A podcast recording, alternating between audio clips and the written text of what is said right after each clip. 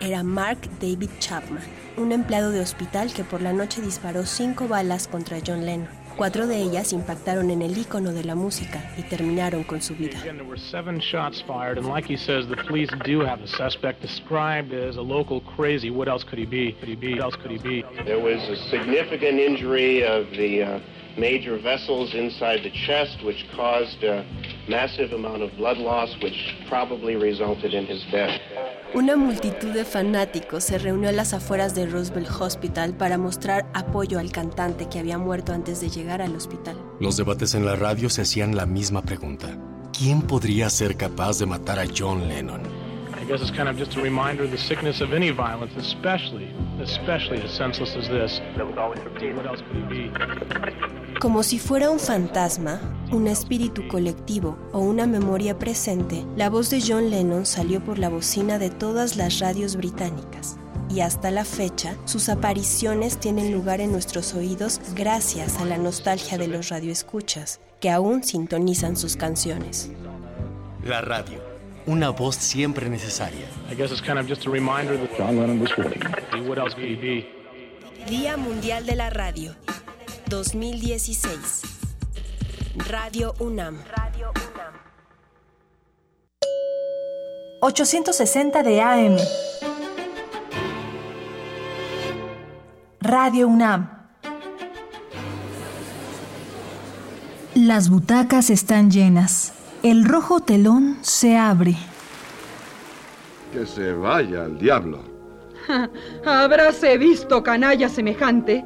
Después de esto, ¿qué fe va uno a tener en los buenos vecinos? Es un granuja, un espantapájaros. Vaya con el adefesio. En escena, los actores están encerrados en estructuras geométricas. Atesoramos los recuerdos del teatro universitario. De manera que ahora voy a resultar yo el culpable, ¿verdad? Radio UNAM. Alma mater del cuadrante.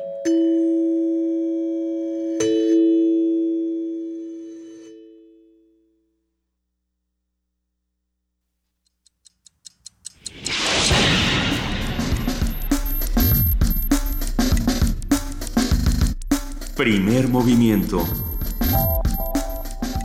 El mundo desde la universidad.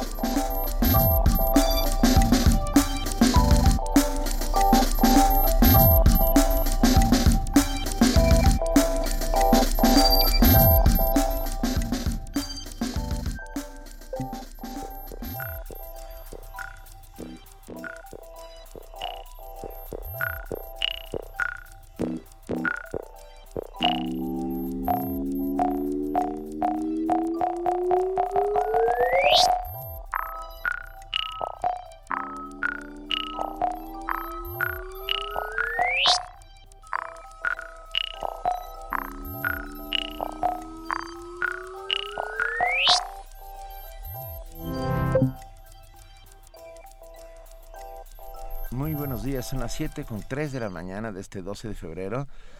Ah, antes que nada, estamos en primer, está- estamos en primer movimiento. Eh, muy buenos días, querida Luisa Iglesias. Muy buenos días, querido Benito Taibo. Muy buenos días a nuestra jefa de información, Juana Inés de ESA. Hola.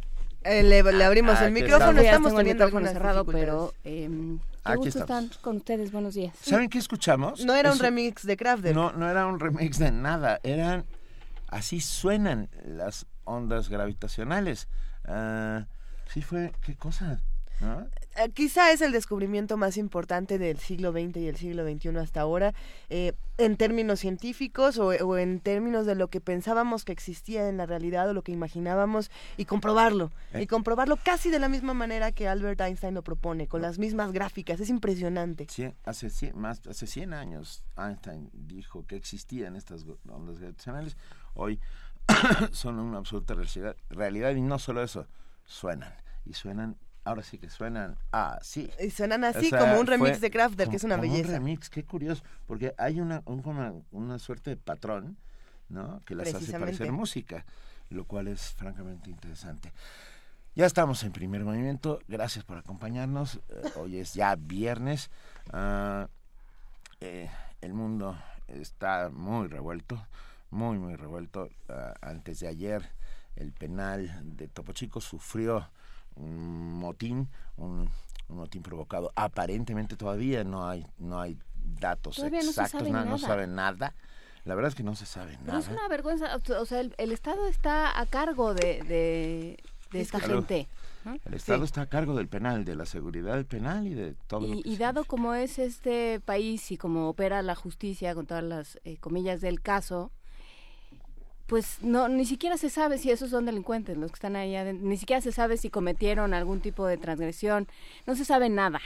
En algún momento tuvimos mesas aquí en Primer Movimiento de quién gobernaba en las cárceles y, y fue muy interesante cuando platicábamos con los especialistas sobre los autogobiernos y, y en comparación con las autoridades, eh, quién pesa más en una cárcel, cómo viven, qué condiciones hay. Y, y bueno, por otro lado, también eh, escuchar las, las declaraciones del Bronco esta mañana, eh, también pues, no, creo que nos dejan eh, cosas interesantes que vamos a poder ir discutiendo, como eh, decir, pues yo llegué a un estado que estaba mal, y es herencia y yo no puedo hacer nada más que intentar mejorarlo, pero pues como es herencia está mal y no es mi culpa. No sé qué tan no vamos a, rescatable. a, a cebarnos como el resto de los medios de comunicación. Es que ha sido No, bueno, es que francamente ni- terrible y ridículo caso lo que ha sucedido. Han salido todos los partidos políticos. Péguenle al bronco. Es la...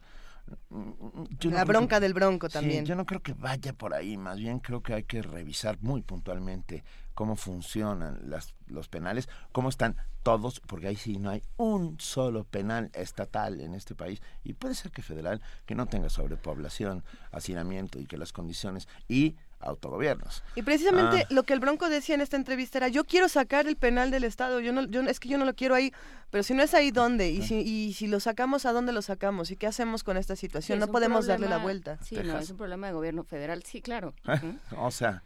Lumpur.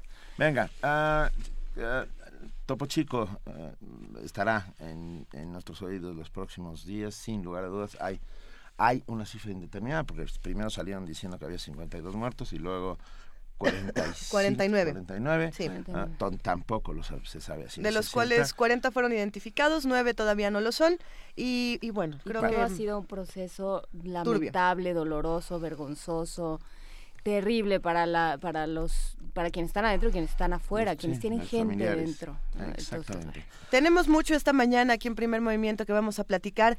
Vamos a hablar con nuestros amigos del Centro Universitario de Teatro. Hablaremos con René Sabina, directora, que va a hablar sobre la obra Sopa de Letras. Ocio, Sam Shepard y el difunto señor Henry Moss. Sam Shepard es este actor, eh, dramaturgo, francamente buen actor y francamente buenísimo dramaturgo, eh, del cual hablaremos hoy con Otto Minera, que está justamente poniendo esta obra, el difunto señor Henry Moss. En la participación de la Dirección General de Literatura de la UNAM hablaremos con Rosa Beltrán, su titular, que va a hablar sobre la Dirección de Literatura en la Feria Internacional del Libro del Palacio de Minería que ya se acerca.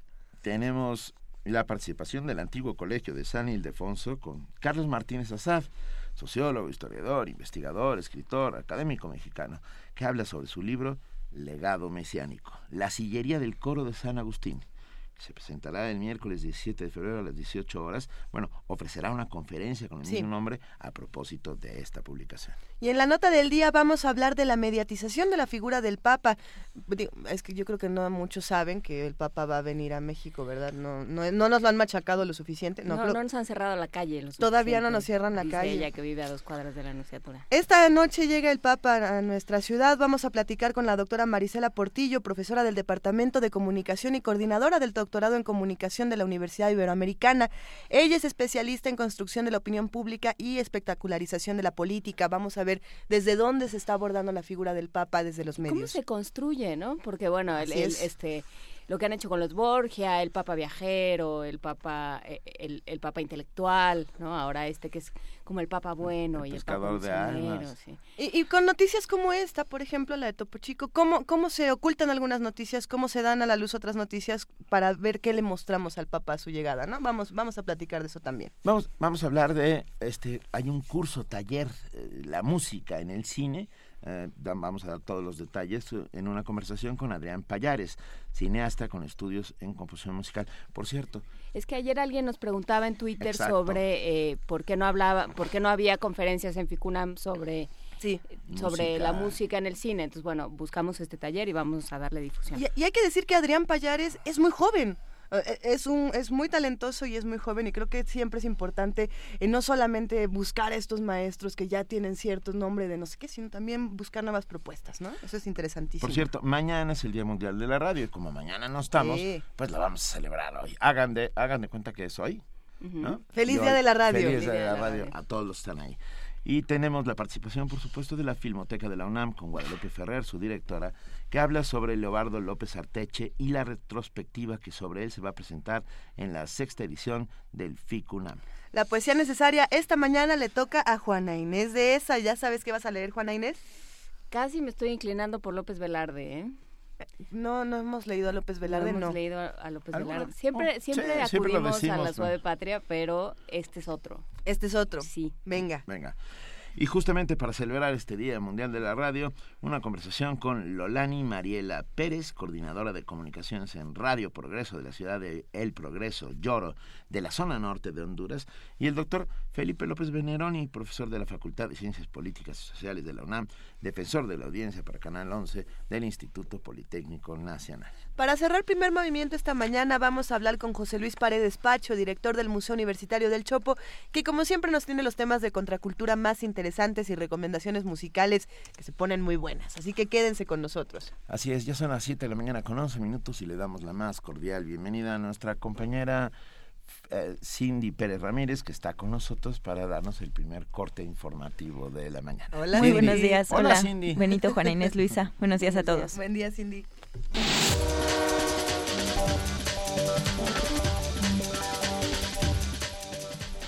Un enfrentamiento entre dos grupos antagónicos en el penal de Topo Chico en Monterrey dejó un saldo de 49 muertos y dos heridos. En una conferencia ofrecida la mañana de este jueves, el gobernador de Nuevo León, Jaime Rodríguez Calderón, había informado de la muerte de 52 personas, pero horas más tarde su administración rectificó la cifra. Agregó que son 12 los reos heridos, uno de ellos se encuentra grave.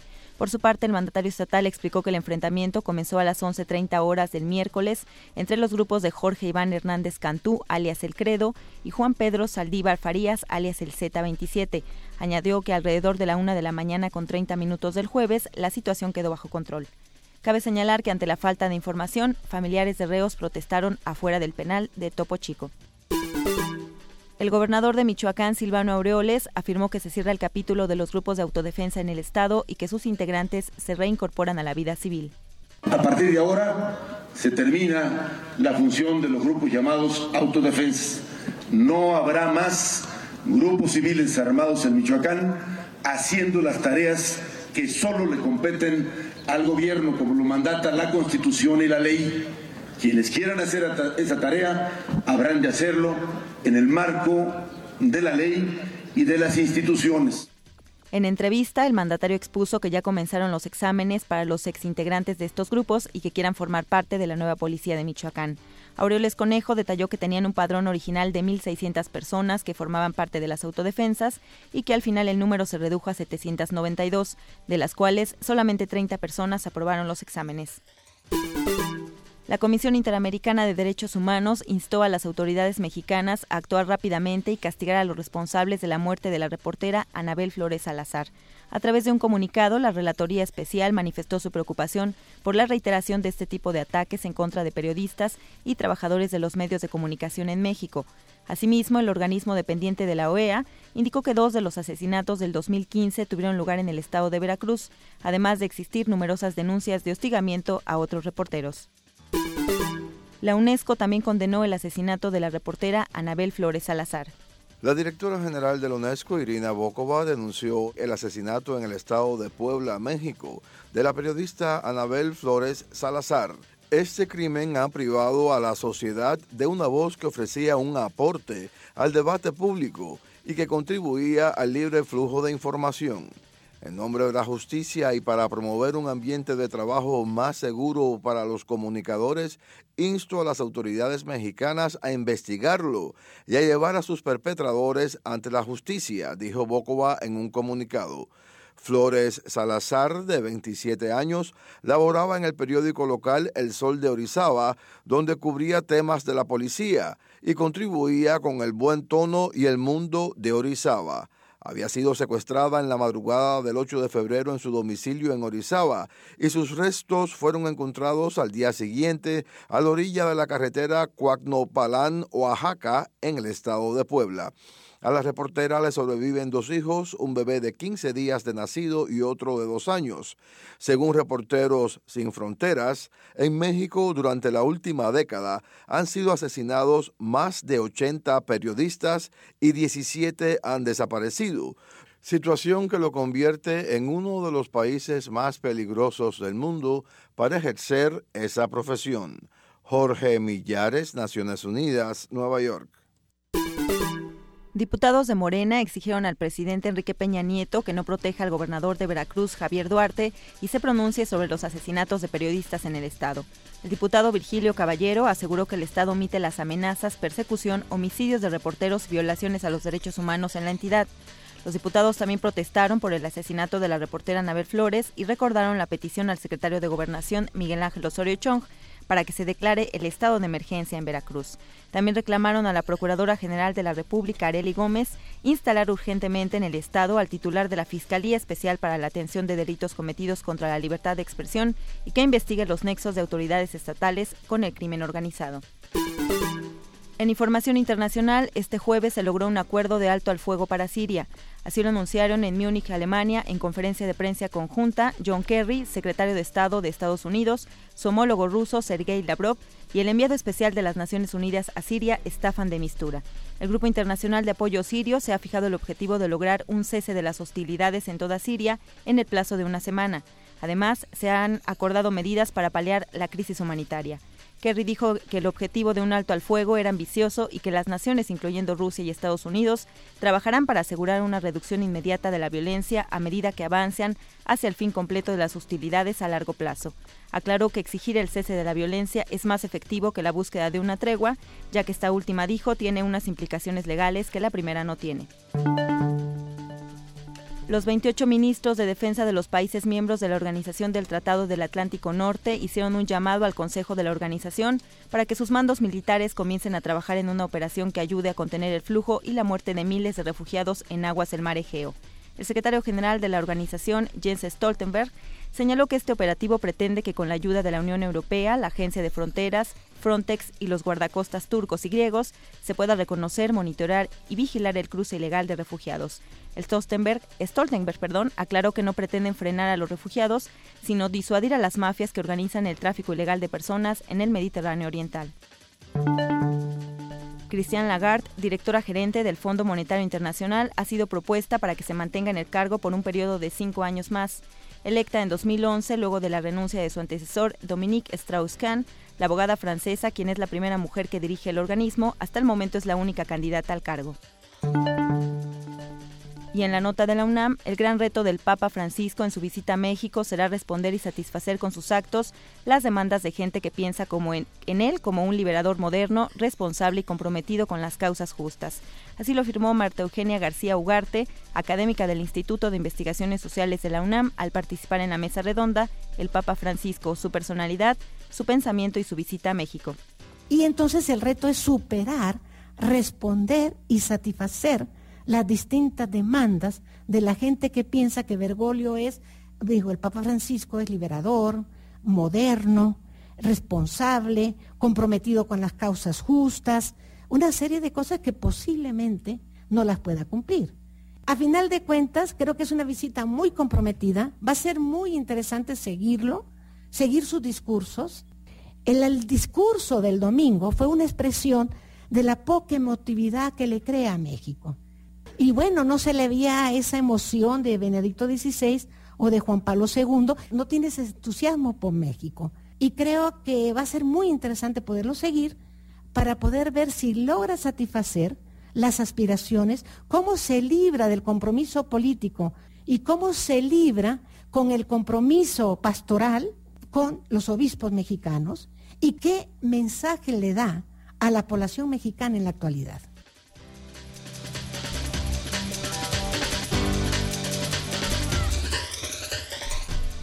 Muchísimas gracias a nuestra querida compañera Cindy Pérez Ramírez por este corte informativo de las 7 de la mañana.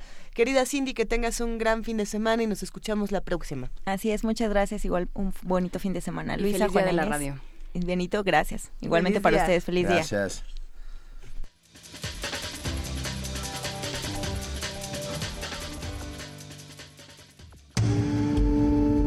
Primer movimiento. Para afinar el día.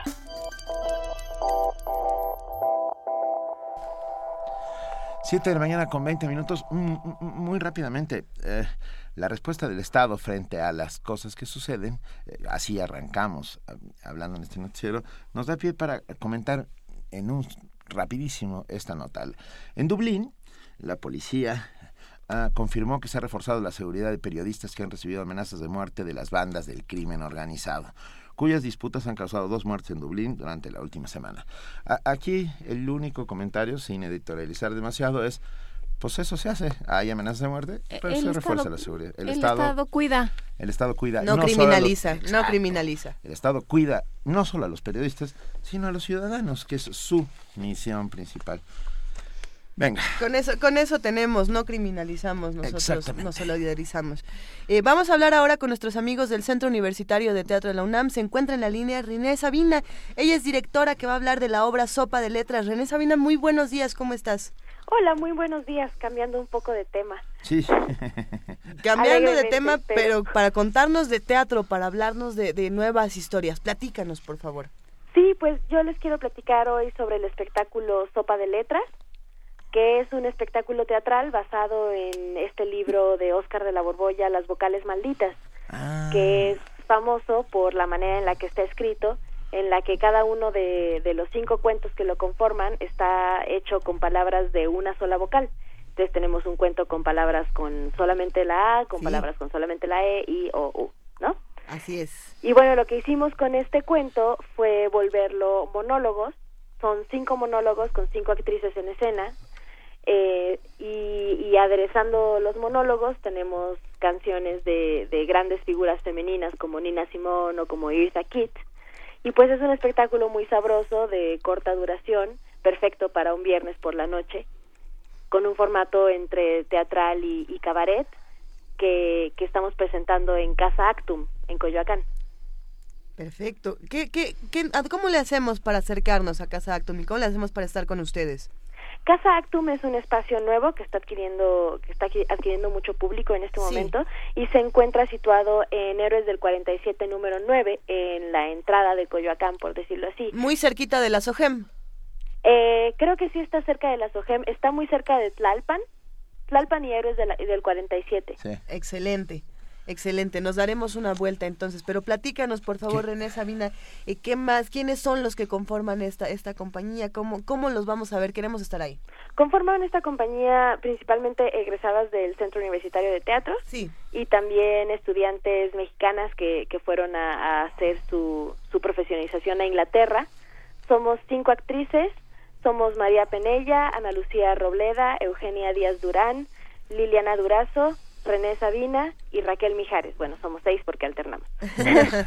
Oye, que, ah, días, horas, todo. Estamos los viernes a las 9 de la noche hasta el 18 de marzo en Casa Actum, actuando y cantando todo en vivo. Venga, hoy a las 9 de la noche. Hoy a las 9 de la noche hacemos una sugerencia para el público que nos acompaña el día de hoy. Por favor. Llegar en metro al Metro General Anaya debido al posible caos vial que se desate en la zona de Coyoacán Claro. por la Avenida del Papa. Así que el metro es lo más fácil para llegar. General Anaya, estamos ahí a dos cuadras. Ajá. Y pues bueno, directo y nos evitamos las, las muinas de Churubusco, Insurgente Sur, etcétera, etcétera. Tien- tienes toda la razón, René Sabina. Hay que tener cuidado con la llegada del Papa a nuestra ciudad. Y la mejor manera de seguir disfrutando del teatro es eso, es viajar en metro, via- viajar en transporte público, que además nos sale más barato y vale la pena. Venga, pues mucho éxito todos los viernes, 9 de la noche, Sopa de Letras en Casa Actum. Gracias, René Sabina, por estar esta mañana con nosotros. Muchísimas gracias a ustedes. Un abrazo al fuerte. Igualmente. Ah.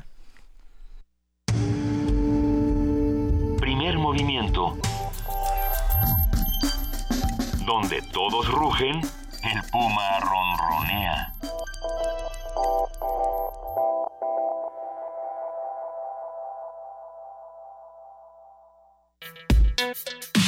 Viernes de ocio. Dos hermanos se reúnen en un pequeño pueblo de Nuevo México después de la muerte de su padre, Elliot y Ray Moss. Los hijos, han vivido distanciados entre sí, pero siempre asediados por la figura ausente de su progenitor y por una historia irresuelta de violencia doméstica y traiciones familiares. La puesta en escena El difunto señor Henry Moss es como un estilo de sesión espiritista que pone en claro el peso de ese hombre en la existencia de sus hijos.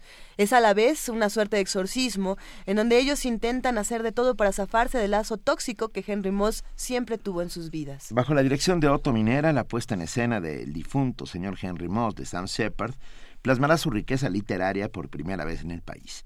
Los personajes... Ay, perdón, salud. perdón, perdón. Salud. Ya es- Los Hoy es el personajes- día del estornudo. Hoy es el- Ah, los personajes. Es que es el día de la radio, entonces mm, Claro. sentimos que están hablando del medio y estornudamos. Los personajes creados por el autor contemporáneo más importante de Estados Unidos, además de ser un gran actor, un dramaturgo espectacular, sobresalen por sus acciones destructivas. Sin embargo, como buen dramaturgo, Shepard logra un equilibrio perfecto entre este lado negro y muchos momentos de humor. Esta mañana vamos a platicar con Otto Minera sobre Sam Shepard, sobre la elección del texto y la interpretación que le dio. Hay que, hay que mencionar, muchos lo saben, Otto Minera es el director de esta obra, el difunto señor Henry Moss, de Sam Shepard, y está aquí en la cabina con nosotros. Para nosotros es un verdadero privilegio. Otto, bienvenido, muy buenos días. El privilegio es mío. Muchísimas gracias. No, no, estamos bienvenido. encantados. Bienvenido. A ver, Sa- Sam Shepard eh, ha revolucionado a, a la escena, no, no solo estadounidense, sino del, del mundo, por, por crear estos personajes de estos claroscuros in- in- espectaculares e impenetrables y llenos de, de poder. ¿Cómo elegiste a Shepard para, para esta ocasión? Digamos que siempre está presente, ¿verdad? Como dices bien, eh, uno sabe que este hombre lleva ya... Él nació en 43, o sea, ya lleva unos 70 y piquito años este, circulando en los Estados Unidos en el ambiente teatral y no solo también como dices, digo, ¿quién no, quienes no vimos, por ejemplo, París, Texas, ¿no? Claro. Este guion de Sam Shepard. Eh, eh, en fin, escribiendo, eh, pero centrado sobre todo en el teatro. Finalmente es su, su oficio principal. Y bueno, lo sabemos y siempre estamos como pendientes. Yo no conocí esta obra. En México se ha hecho poco a Shepard. Eh, finalmente hay dos de sus mejores obras, desde luego, eh, Loco Amor y El verdadero Oeste, que se han hecho aquí incluso un par de veces, se han, se han repetido, eh, porque valen mucho la pena, pero un poco hasta ahí, digamos, no, no, no. Shepard tiene alrededor de 50 obras de teatro escritas. Sí. Es decir, podríamos dedicar un festival de un año y medio, ¿verdad? Este, a estar haciendo obras de Shepard. Yo no las conozco las 50, eh, por más que sea un actor muy favorito, eh, pero esta en especial, eh, descubrirla fue verdaderamente una conmoción así, este, ¿Por de qué? sacudir. ¿Qué pasó? ¿Cómo llegaste al difunto Pues, señor Henry De Moss? pronto, en algún viaje a los Estados Unidos, por ahí vi este volumen, un, un libro con tres o cuatro de sus obras, Ajá. y entre ellas, desde luego, en, en- en pa- papel destacado, en un lugar destacado dentro de la o- del libro, como la obra principal del libro, el difunto señor Henry Moss. Entonces, bueno, pues la empecé a leer y lo primero que pasó fue que no paré, ¿verdad? Hasta, hasta el final. Es exactamente esto, que- un, lo que tiene que hacer una obra de teatro, desde luego en la escena con los espectadores, pero lo tiene que hacer desde la lectura. es decir, eh, eh, empieza, está es perfectamente construida, digamos, o sea, cualquier obra literaria es una- un acto, eh, es, una, es un hecho artificial de parte del creador, digamos. lo- ustedes lo saben muy bien. Eh, es decir, no es escribir por escribir, sino que dices, a ver, esto va primero, esto va después. Esto es la trama de, de una obra de teatro. ¿Por qué esto primero? ¿Por qué esto después? Todo puesto ahí, cada palabra, cada frase, cada escena, cada situación, para crear este interés, ¿verdad? Esta, contar bien una historia. Eso es un dramaturgo, un, un storyteller, un contador de historias. Eh, y Shepard lo hace muy, muy bien. Digo, por eso es un gran dramaturgo. Es de los principalísimos del siglo XX, de la, digo, de la segunda mitad del siglo XX, especialmente en los Estados Unidos, a la altura de cualquiera. Digo, cuando volteemos hacia atrás, pues ahí está con O'Neill, con Albi, con Tennessee Williams, con Miller, con quien quieras.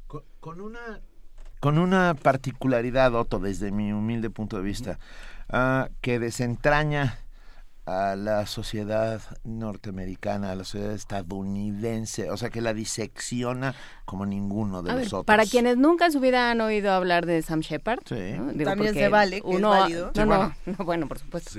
Pero para quien nunca ha oído hablar de Sam Shepard, ¿cuáles son sus temas? Así como de Tennessee Williams se puede decir la agonía, el, el el amor malentendido entre los seres, eh, la autodestrucción, ¿no? Por, poner unos. ¿Cuáles serían las de Sam Shepard? La soledad. Bueno, hay esta cosa que también se puede decir de que en realidad los temas son pocos. El amor, la muerte. Eh, ¿Cuántos temas podemos eh, tener? Los, exacto. El, finalmente es el tratamiento de las cosas.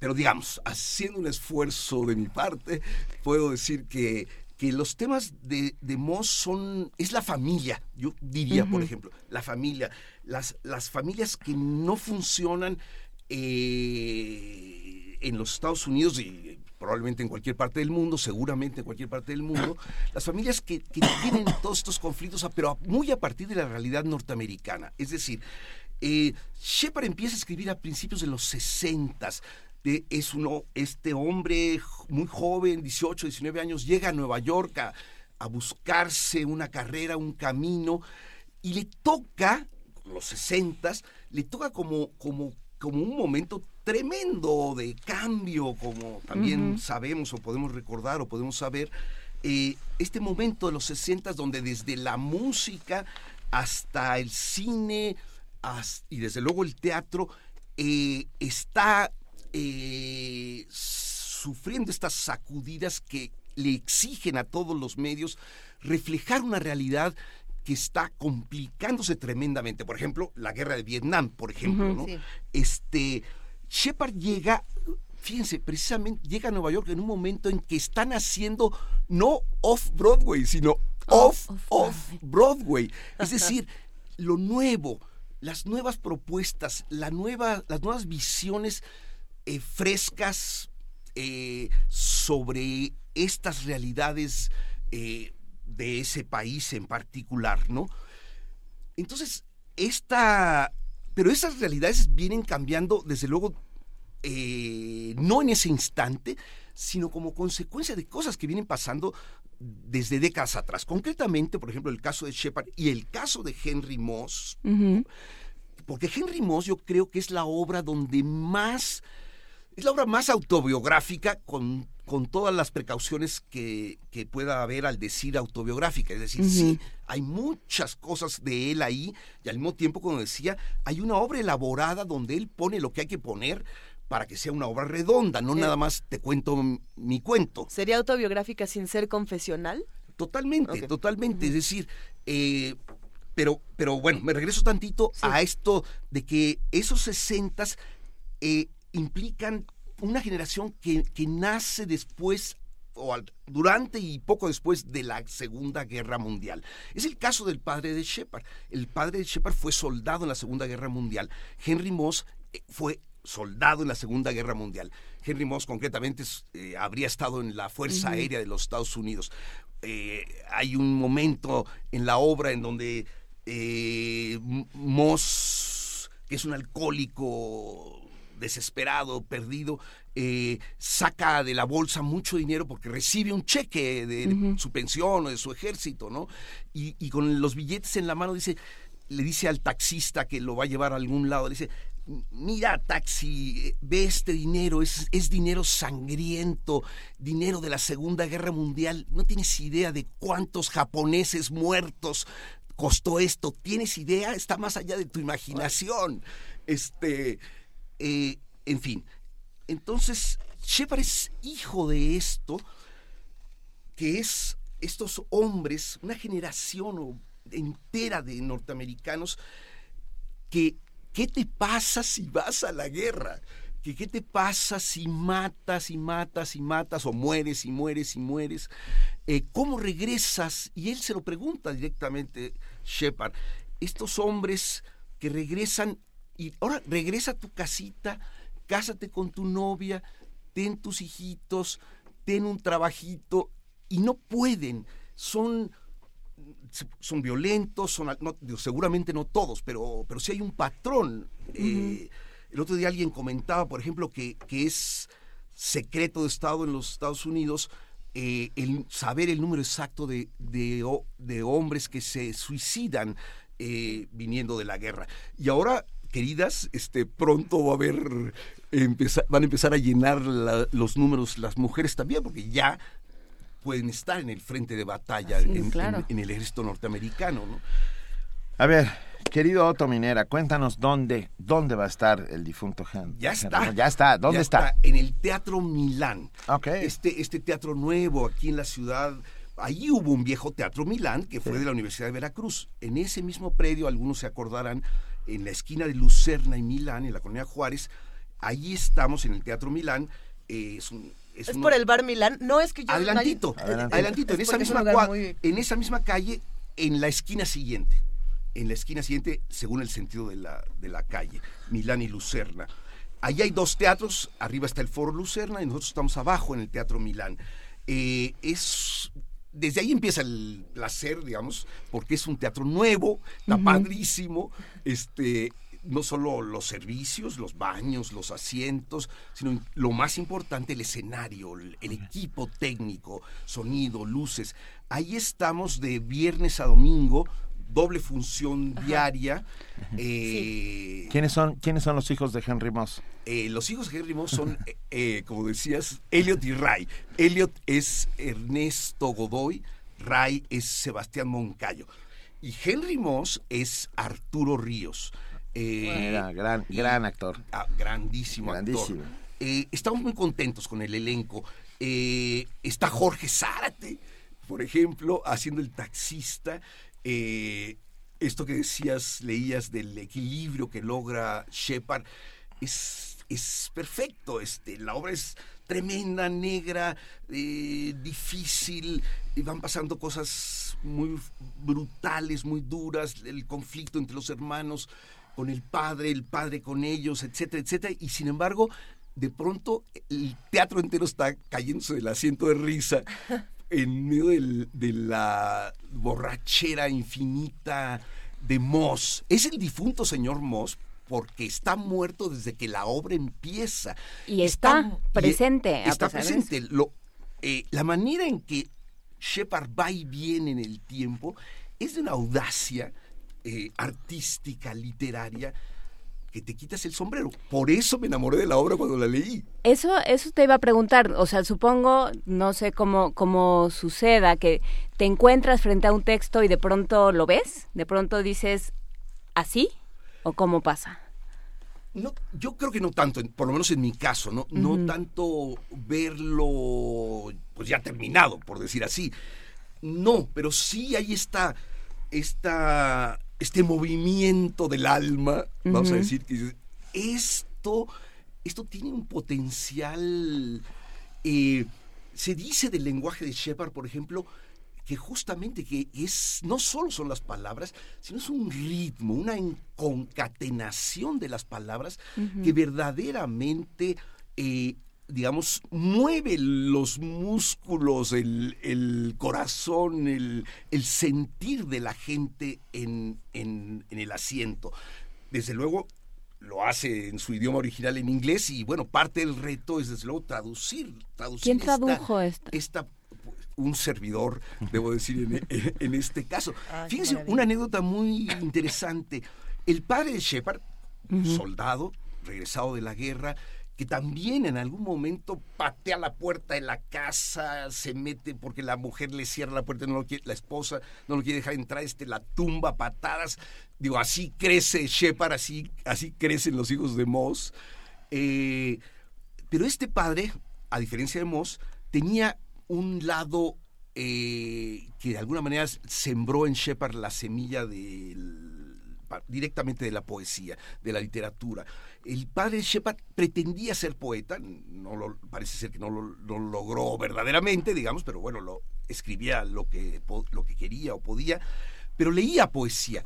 Y Shepard recuerda que uno de, las, de los poetas que más le leía y más disfrutaba el padre de Shepard era García Lorca.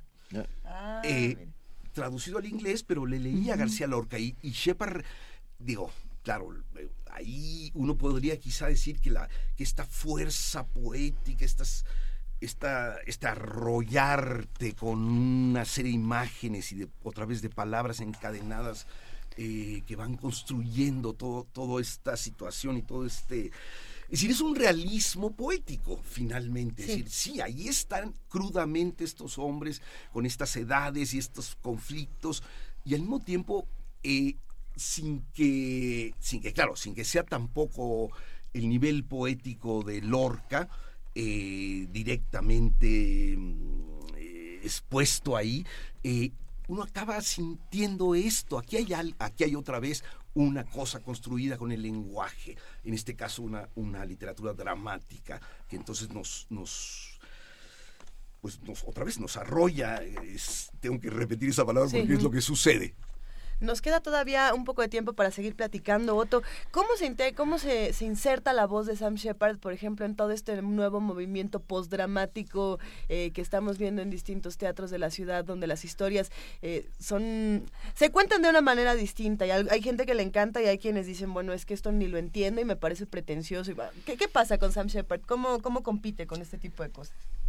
Fíjate que yo creo que, que este es un tema, mm, desde luego, muy interesante y muy complicado, y eh, en el sentido de que, ya decía yo que es una pena que de Shepard conozcamos realmente en México, ahora con Moss, me puede fallar la memoria, pero según yo, así profesionalmente, solo se han hecho tres de sus obras, ¿no? Ahora con, con Moss, de 50, digamos, ¿no? Seguramente algunas serán más buenas que otras, pero bueno, es un gran escritor porque pues desde luego, digo, dices Shepard y, y estás hablando de una calidad este, segura, ¿no?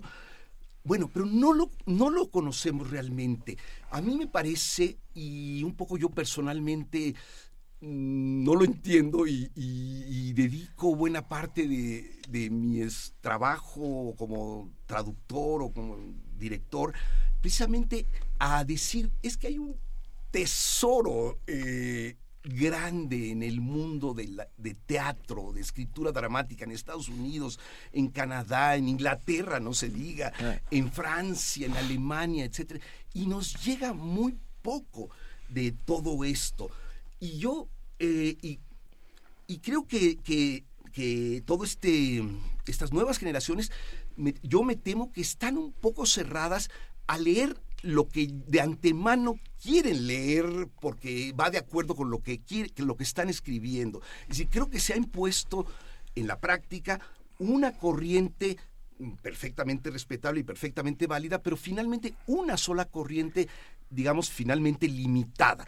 Es decir, eh, la sensación de que leer a Albi, leer a Tennessee Williams, leer a, en este caso, hablando de teatro norteamericano, leer a, a, a O'Neill. Shepard, pues es como leer a los viejitos, entonces no los leo, digamos. Lo cual me parece terrible porque no tienen nada de viejitos, No, y hombre. tienen todo de universales. Y sin embargo, la experiencia de pasar dos horas o las que sean con el trasero pegado a la silla viendo lo que sucede y viviendo lo que sucede sigue siendo válida. ¿no? Absolutamente. ¿Qué pasa con el público de, de esta obra? Yo creo, mira, de, concretamente la semana pasada fue a, fue a ver la obra la hija de unos amigos, eh, egresada del CUT, este, recientísimamente. Yo son muy amigos y yo también a ella la conozco desde antes de que naciera, ¿verdad? Este, es muy querida, tiene 20 años ahorita, eh, y salió del CUT y está haciendo este teatro posmoderno que dices tú, es, este auto, autorreferencial, etcétera. Donde todos- ya uno todos ni se sienta y ya etcétera, todo se eh, mezcla. Todas sí. estas cosas. Y entonces fue ella, chi- fue con su mamá, el papá no estaba en México, fue, fue, fue, con- fue ella, y al final fue una tranquilidad, casi diría yo, que se me acerca esta chiquilla hermosa y, queridísima a decirme, me la pasé súper bien. Tu testimonio es el más valioso de, los últimos este, semanas y meses porque, porque yo, pues prejuiciado, seguramente, digo, no le va a importar, no le, no le va a, a interesar este tipo de teatro de texto para empezar eh, y de personajes, eh, hechos y derechos y, de, actos y escenas que se tienen que desarrollar. Ah. Y estaba encantada, se divirtió muchísimo y se interesó muchísimo. Entonces, pues mérito de Shepard. No, bueno, pero lo dijiste de alguna otra manera al inicio de esta conversación. Ah, se han tratado todos los temas. Eh, esto quiere decir, Shepard ah, explora las pasiones humanas, que es de lo que está hecho la gran literatura, la gran dramaturgia. Todo lo grande del mundo está hecho de eso, de pasiones humanas, y por lo tanto no, te no puedes sustraerte a su absoluto embrujo, ¿no? Es que tenemos que apostar y tenemos que creer que si el teatro está bien escrito y está bien montado, no te puede escapar nadie no, nadie quiere levantar su trasero del asiento durante las dos horas o dos horas y media. Acabo de ver en, el, en estas proyecciones del National Theatre, bueno, hace unos meses, la, la, obra, déjenme decirles, la obra que tiene el récord mundial de más palabras en el texto. Ah. más, que, más que cualquier obra de Shakespeare o de quien quieras. Eh, es de Bernard Shaw, Hombre y Superhombre. O sea, hay más palabras en ese texto que en cualquier otra obra. Es el récord mundial, digamos. La, el montaje, que no estoy seguro si tiene algunos cortes o no, el montaje duró 3 horas 45 minutos con un intermedio de 20 minutos. Con Ralph Fiennes en, el papel principal. el paciente inglés. Eh, exacto. Es impresionante. Empiezas y 3 horas 45 minutos después es... Ay, hay que, hay que hacer el, comercial institucional y decir que eso se puede ver en el Centro Cultural Universitario. Así, exacto, Esas proyecciones están en el Centro Cultural Universitario, en ese que pagan todos Mucho más baratas que en el Lunario. Ah, Ajá. Eh, mucho más, por supuesto. Y, este, y son enormemente recomendables, son grandes puestas en escena que bueno, pues ve uno transmitidas en pantalla. Exacto, pero otra vez, el, el dramaturgo es este, este mecánico que en lugar de construir un coche, construye una obra de teatro. Y, entonces dice, y la gente me va a estar atendiendo durante 3 horas 45 minutos. La obra de nosotros dura una hora 45 minutos. Eh, está, está, en tres actos, pero, pero no hacemos intermedios, pasamos con una pequeñita pausa de un acto al otro, eh, porque me interesaba dar esta sensación de vertiginosidad, digamos, de principio a fin. Eh, pero eso, Shepard también construye y, y empieza así y llega al final de cada acto a tambor batiente, ¿verdad? Y son de estas obras agotadoras, porque hay unas donde donde uno invierte te tanto hace daño emocional, hay un daño emocional. o sea, o, te toca emocionalmente y terminas y dices, es que fui a la guerra, regresé, me peleé con mis hermanos, me reencontré con mi padre muerto, todo esto sucedió Ay, llevo hora 45 sentada en, la, en el Teatro Milán. Espero que se, le está yendo a la gente en un suspiro eh, y espero que no lo reclamen este, que les tenemos que pagar el psicoanalista ni nada por No, pero para eso, no, justamente para eso está el teatro. Hablábamos eh, la vez pasada que, que veniste, Otto, que hablábamos justamente de esta capacidad que tiene el teatro de hacernos otros y de hacernos vivir cosas o entender cosas que nos pasan a través de otros. Exacto, es se llama? Eh, salvados de todo riesgo directo, ¿verdad? Sí, sí, sí. El difunto señor Henry Moss de Sam Shepard, dirigida por Otto Minera, en el Teatro Milán. Ya subimos la cartelera, pero recuérdanosla, por favor. Otto, ¿qué días están? Viernes, sábado y domingo. Los viernes a las 7 y a las 9.15, los sábados a las 6 y a las 8.15, los domingos a las 5 y a las 7.15. Siempre dos horas 15 después la segunda función, 7, 6, 5, viernes, sábado y domingo la primera. Allí en Milán y Lucerna, adelantito del bar Milán, que seguro todos ustedes conocen, allí adelantito está el, el nuevo Teatro Milán. También digo, insisto, hay esta ventaja de padre de conocer un teatro nuevo hecho por gente de teatro con mucho cariño. Pues venga, te lo agradecemos enormemente. Otto Minera, un gran abrazo, un gran abrazo a toda la compañía. Gracias por traernos a Sam Shepard. Los invitamos a todos, ya, ya está subido en nuestras redes sociales uh, todos los datos de esta maravillosa puesta en escena. Tipazo, Otto Minera, dice Gracias, Gaby Otto, Maldo. qué placer. Hoy la hago, dice, hoy la hago. dice no, dice uno de nuestros radioescuchas, Gaby Maldo, y lo refrendamos todos nosotros. Y dice Jaime, Jaime Pero- Casillas Shepard, son personajes de la periferia, cuestionando la solidez del centro. Una sociedad triunfalista produciendo perdedores. Ok. Todo eso, fíjate. todo eso es Shepard. Hay que verlo. Vamos al Teatro Muchísimas Milán. gracias. Muchísimas gracias a todos ustedes, como siempre, un gusto enorme verlos. Qué gustazo, Otto, gracias. Gracias, Otto. Primer movimiento. La vida en otro sentido.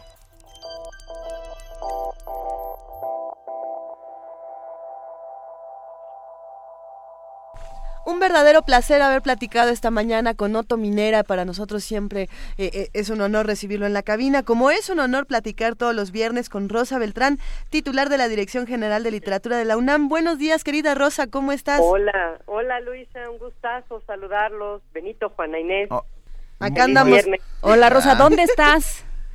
Estoy en San Miguel Allende. Ándale. Sufriendo en el Festival de Escritores. No, bueno. Cuídate de los escritores que son como la rabia, ¿eh?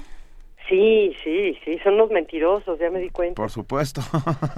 El ejercicio de, de mentir en la literatura tiene, tiene que preservarse, querida Rosa.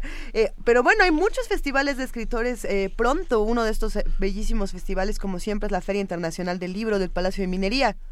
Sí, sí, fíjate que es una feria en un tono muy distinto de este otro con el que estoy. Un brevísimo comentario solo sobre el Festival de Escritores eh, de San Miguel Allende, que ojalá de verdad el fin de semana algunos se animen. A ver, tenemos ahí un pequeño eh, problema técnico que estamos intentando resolver. Lo resolveremos en unos segundos y volveremos a tomar comunicación con Rosa Beltrán. ¿O- o ¿Estás ahí, Rosa? No. Ok. Ah, Eh. nos han- tenemos una felicitación. Una felicitación, Lourdes Reséndiz dice que es su cumpleaños. Y Ah, si la muchas felicitamos, felicidades por a favor. Lourdes. Un abrazo, Lourdes, con enorme gusto. Ya tenemos a Rosa Beltrán en la línea. De cumpleaños te vamos a traer al Papa, Lourdes. Ay, Hoy es mi santo y espero no, que no suceda eso. de cumpleaños vamos a hablar de escritores. Rosa, ¿estás ahí? Sí. Aquí estoy, pero después de esa amenaza calladita, no vaya a ser que me hagan un regalo a mí también. No, no, no, no, perdón, Rosa. A ver, querida, cuéntanos, por favor. Bueno, pues les estaba platicando que ojalá se dejen venir algunos de ustedes y de nuestros radioescuchas al Festival de San Miguel Allende porque hay figuras de primerísimo orden. Está Joyce Carol Oates, que va a hablar el sábado sobre la creatividad en algunas de las figuras más importantes de la literatura en lengua inglesa, Emily. Dickinson, Herman Melville, Henry James, ella misma. Está Scott Simon, que habló sobre los últimos años eh, de su madre. Él tuvo la oportunidad de acompañarla en una de estas casas de retiro y todo lo que se oye espantoso en la vida real se convirtió en un libro maravilloso en literatura porque, como él dice, durante esos 10 años tuvo la oportunidad de hablar con su madre de lo que importaba, que es pues estar vivos porque nos vamos a morir y encontrar en ella una persona este absolutamente ingeniosa, con buen sentido del humor, seductora, en fin. Y Elizabeth Hay, que es una autora canadiense también muy interesante, habló sobre la relación eh, madre-hijo, que como sabemos Ujú. es este pues, el Edipo más grande, ¿no? este, pero desde un punto de vista muy interesante que hizo una asociación entre lo que ocurre con Canadá y eh, lo que ocurre con las familias, cómo está dividido ese país también en dos culturas distintas y habla de una familia dividida desde el origen. Y, y bueno, nosotros vamos a tener la próxima semana la feria del Palacio de Minería, que es eh, pues una de las ferias más esperadas, es multitudinaria, tiene un lugar que ubicamos todos perfectamente y sin embargo eh, año con año no dejamos de ir porque visitar la feria, además de ir al centro y estar allá desde que nos desayunamos en un café de chinos, eh, vamos a alguna exposición y después vamos a la feria, significa la oportunidad de estar cerca en un espacio muy controlado. De estar distinto, muy digamos, cerca, además. muy cerca de, de los autores que nos interesan y de sus libros que siempre se consiguen ahí, además de otras obras que durante el año no podemos eh, obtener. Nosotros en la Dirección de Literatura vamos a tener varias presentaciones. Una de ellas se llama Imperfecta Semejanza, Meditaciones y Diálogo en torno a la traducción poética, es de Pura López Colomé. La van a presentar Tania Huntington y Julio Trujillo. Y es una obra interesante porque Pura eh, se ha dedicado a estudiar cuáles son los problemas de la traducción. Este es una suerte de libreta de confesiones o de manual de estilo, donde no solamente explica cómo fue traduciendo algunas de sus poetas favoritas, como Marianne Moore y Elizabeth Bishop, entre ellas, o Hill sino eh, cuáles son los problemas a los que se enfrenta un traductor, cómo hay que son totalmente intraducibles. Ella misma se pelea con su traducción, discute, busca una traducción mejor. Así que somos eh, nosotros eh, los que presenciamos ese proceso eh, en el que un, alguien trata de ver a otra lengua eh, los significados de la manera más fielmente posible.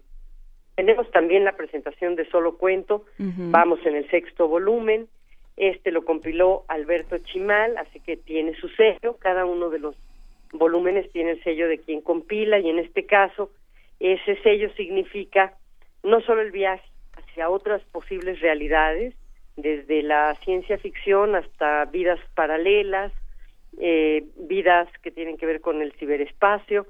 Sino muy, al Alberto Chimal. Muy al Alberto Chimal, muy interesante. Es un autor que siempre está buscando mm, literatura en el más eh, puro sentido de la palabra, otra forma de explorar eh, el, mundo que estamos viviendo, esta incertidumbre de tener 4.223 amigos y estar más solos que la una, ¿no? Claro. Eh, eh, en fin, la va a presentar también Javier Perucho y Marta Santos. Esto va a ser el 20 de febrero. Vamos a tener también la presentación del periódico de poesía, que como ustedes saben tuvo varias épocas. Las anteriores están en papel y están ya archivadas también en la edición virtual. Y esta que es eh, la más reciente de las ediciones la van a discutir Ana Franco, Emma Julieta Barreiro, Rodolfo Mata y Pedro Serrano. Esto va a ser el 21 de febrero. Tenemos otra presentación que es uno de los mejores ensayos que se han escrito sobre Malcolm Lowry. Sí, eh, queremos el de Lumbreras, queremos hablar de, él. El de muy premiado este, Ernesto Lumbreras. Esta va a ser el 21 de febrero a las 12 del día. Y es importante, Luisa, como, como dices, porque es la vida de Lowry en México es, según el único de los ingleses que escribió con empatía y amor sobre nuestro país. Yo discrepo un poquito, porque Graham Greene también yo, lo Yo también, ah. sí. ¿Verdad? Sí. Ay, los Beats también querían a México. Pues sí, bueno, se venían a morir aquí. Pues, esos como no lo iban a querer. Venían a matar esposas aquí y todo. Se la pasaron muy bien, pero Graham Greene no se la pasó nada bien porque era la época cristera. Claro, y sin embargo, el poder y la gloria es una de las más maravillosas novelas que se han escrito no solo sobre ese periodo, sino sobre el cuestionamiento de la fe en una época convulsa y de alguien que pierde la fe, de un ah. sacerdote que pierde la fe, ¿no? Ah. Al ver este pues cómo se matan entre hermanos. Pero bueno, para Lumbreras, Lori es este gran inglés eh, del que va a compilar sus dudas, eh, sus apuntes, lo que piensa sobre México, pero también el libro tiene fotografías muy interesantes y una pintura en la portada de la época que pues vale muchísimo la pena, ¿no? Ok. Va a tener también la entrega de un premio y yo invito a nuestro auditorio a que se sume y a que concurse. Eh, este premio tiene 13 años, es el Premio Internacional de Narrativa y Ensayo Siglo XXI UNAM. Y eh, por lo menos en los últimos cinco años ha adquirido una calidad impresionante, tanto por los jurados como por quienes concursan. Sí. Esta vez eh, tenemos la, bueno, la alegría, perdónenme, en la, el guiño nacionalista, ¿no? De que ganó un mexicano. El año pasado eh, ganó un eh, colombiano muy bueno, el antepasado un cubano que además es repentista, entonces es un, un genio, y, y el año anterior una española, pero esta vez lo gana Salvador Ortiz, que es de Durango, y que es un escritor súper interesante, que lo que hizo en su novela fue eh, la idea de un eh, fotógrafo y escritor, yo creo que es un poco autobiográfica, que no se puede entender con el mundo, que a pesar de tener esta vida virtual, no conecta con los demás. Y entonces trata de inventarse una realidad para conectar con los otros que eh, parta de la, del arte, básicamente de la fotografía y de la literatura. Y a partir de estas se relaciona pues con una serie de mujeres, ¿no? Hay muchos pendientes en, en, lo que vamos a ver de literatura UNAM. Rosa, nos estás dejando con las ganas de comprarnos todos, de ir corriendo a ver qué va a haber en la Feria del Palacio de Minería. De escuchar parvadas de papel en Radio UNAM, donde se va a hablar de todo eso. Se nos antojaron libros. Todo eso. Vamos a estar presentes, Rosa, y vamos a estarlos esperando para que nos vengan a contar más. Seguro, ahí estaremos con los autores, acérquense y además los libros de la UNAM son muy baratos, no hay pretexto para no leer. Adelante. Pues muchísimas gracias, eh, Rosa Beltrán. Buena suerte en San Miguel Allende. Por favor, te, nos comportas. Dejas muy en alto el nombre de la universidad. No, hay manera de no hacerlo. Con, con, autores, los gringos y los canadienses nos ponen en paz a los mexicanos. Venga, un abrazote y un beso. Venimos de hablar de Sam Shepard, no te queremos nada. Adiós. Muchísimas gracias. Gracias, un Rosa. Bye. fin de semana. Chao. Tenemos, antes de irnos, tenemos que decirles que tenemos 10 pases sencillos sencillos para la función de hoy, viernes a las 9 de la noche en el Teatro Milán de la obra de Sam Shepard dirigida por Otto Minera. Así que, ¿qué? ¿Por teléfono? Por teléfono. Por, teléfono, se van todos. Al 55 36 43 39 son pases sencillos. Uh, si, quieren más de uno. ¿Den el nombre de la otra persona? Que den el nombre. O sea, quiero un pase sencillo para mí y otro para mi esposa que se llama. Sí. ¿Sí? Sí. Bueno, ¿Quieres ir sola al teatro? No, no. Ok, venga. Cinco pases sencillos que pueden ser, diez pases sencillos que pueden convertirse en cinco dobles. Hablen y pidan.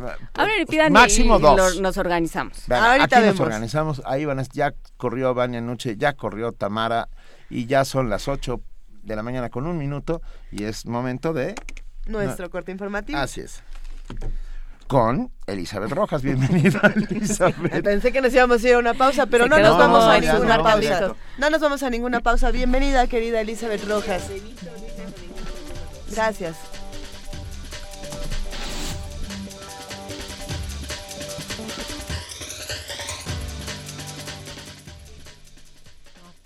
En caso de ser extraditado a los Estados Unidos, el narcotraficante Joaquín El Chapo Guzmán será juzgado en la Corte Federal del Condado de Brooklyn, en la ciudad de Nueva York. Así lo reveló este jueves el diario The New York Times. El periódico explicó que Guzmán sería llevado a esa corte, ya que ahí es donde radica la más fuerte acusación, aunque también tienen casos abiertos en Miami, Chicago y Manhattan. La acusación generada en Nueva York asentó que el cártel del Pacífico, encabezado por el Chapo, distribuyó casi medio millón de kilos de cocaína en Estados Unidos entre 2002 y 2014. El informe oficial de la Oficina del Inspector General de los Estados Unidos concluyó que la operación Rápido y Furioso fue supervisada de manera irresponsable por la Oficina de Alcohol, Tabaco y Armas de Fuego, la ATF, y la Fiscalía en Phoenix. En el documento también se detalla que tanto la oficina local de la ATF como los fiscales federales fracasaron en considerar adecuadamente los riesgos para la seguridad pública de Estados Unidos y México. Cabe recordar que la operación Rápido y Furioso fue conducida de 2006 a 2011 por la ATF y permitió el trasiego de más de 2.000 armas del país norteamericano a México. La Secretaría de Educación en Michoacán informó de la suspensión de clases los próximos 15 y 16 de febrero en Morelia debido a la visita del Papa Francisco. En un comunicado, la dependencia explicó que se tomó la decisión luego del cierre masivo de vialidades en distintos puntos de la capital michoacana. Ambas fechas serán repuestas a los estudiantes los días 4 de abril y 15 de julio del año en curso. En información internacional, el patriarca de la Iglesia Ortodoxa de Rusia, Kirill, arribó ayer a Cuba como parte de una gira por América Latina que incluye eh, a Paraguay y Brasil.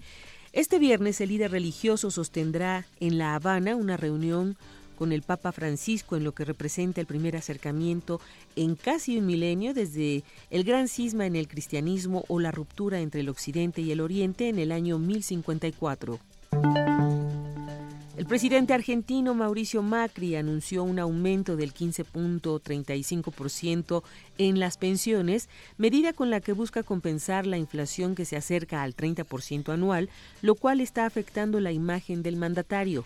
De esta manera, la jubilación mínima aumentará de 4.299 pesos argentinos a casi 4.959, la media se incrementará a 8.135 y la más alta será de 36.330 pesos.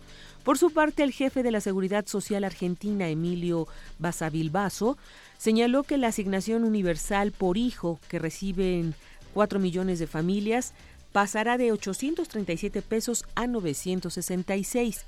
Cabe señalar que esta medida se ha aprobado en el momento en que el gobierno se encuentra en una compleja negociación con los sindicatos argentinos. En el Instituto Brasileño Evandro Chagas y la Universidad de Texas firmaron un acuerdo en el que el gobierno de Brasil invertirá 1.9 millones de dólares en investigación para desarrollar una vacuna contra el virus Zika que pueda someterse a pruebas clínicas en 12 meses. Así lo informó el ministro brasileño de Salud, Marcelo Castro, quien agregó que también se firmaron acuerdos de vacunación con los Centros para Control y Prevención de Enfermedades de Estados Unidos y con el laboratorio farmacéutico GlaxoSmithKline que desarrolló una vacuna para el ébola en 2014. La ONU condena la grotesca situación de los derechos humanos en Siria. Los civiles en Siria están siendo utilizados como fichas de cambio y carne de cañón, denunció este jueves el alto comisionado de la ONU para los Derechos Humanos. En un comunicado, Zeid Rat al-Hussein expresó su alarma por lo que describió como una situación de derechos humanos que se está deteriorando rápidamente en la ciudad de Alepo, los alrededores y otras partes del país. El alto comisionado reportó que más de 50.000 personas en la provincia de Alepo han sido desplazadas desde la última ola de hostilidades que empezó la semana pasada con el lanzamiento de una ofensiva del gobierno. Hasta ahora decenas de civiles han perdido la vida y más de 300.000 personas están en riesgo de quedar sitiadas. Cecil Puyi es la portavoz de la Oficina del Alto Comisionado para los Derechos Humanos en Ginebra. Las partes enfrentadas en Siria continúan hundiéndose a nuevas profundidades, sin importarles lo más mínimo la muerte y la destrucción que están causando en todo el país. Mujeres y niños, ancianos, heridos y enfermos y personas discapacitadas están siendo utilizadas como fichas de cambio y carne de cañón día tras día, semana tras semana, mes tras mes. Es una situación grotesca dijo. El alto comisionado recordó a todas las partes implicadas en el conflicto su obligación de proteger a los civiles y permitir el pleno acceso a los trabajadores humanitarios, a los necesitados. Carlota Fluxa, Naciones Unidas, Nueva York. Corea del Norte calificó como una declaración de guerra peligrosa la suspensión de las operaciones de Corea del Sur en el complejo industrial de Kaesong, donde ambas naciones cooperaban. La decisión de Seúl se produjo a raíz del lanzamiento que hizo Pyongyang de un misil de largo alcance que portaba un satélite.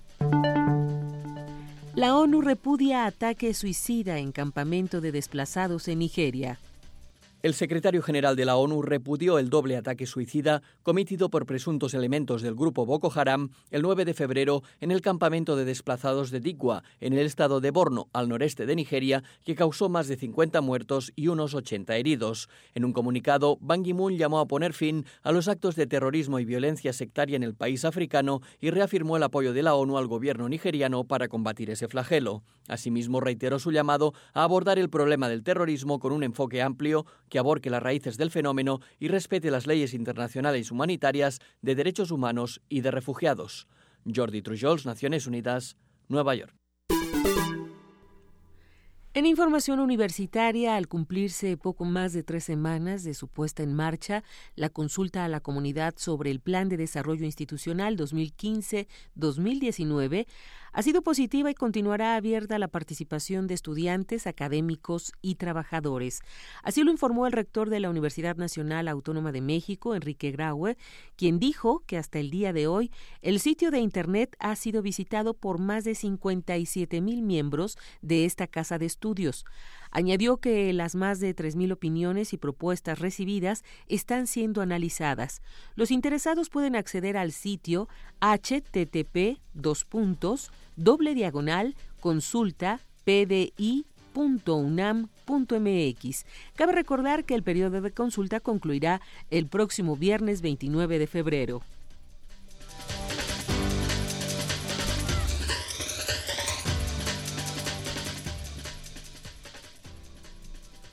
Muchísimas gracias a nuestra compañera Elizabeth Rojas por este corte informativo de las 8 de la mañana.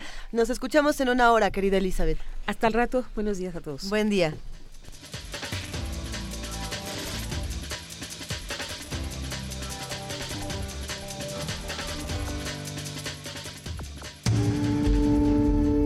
Primer movimiento.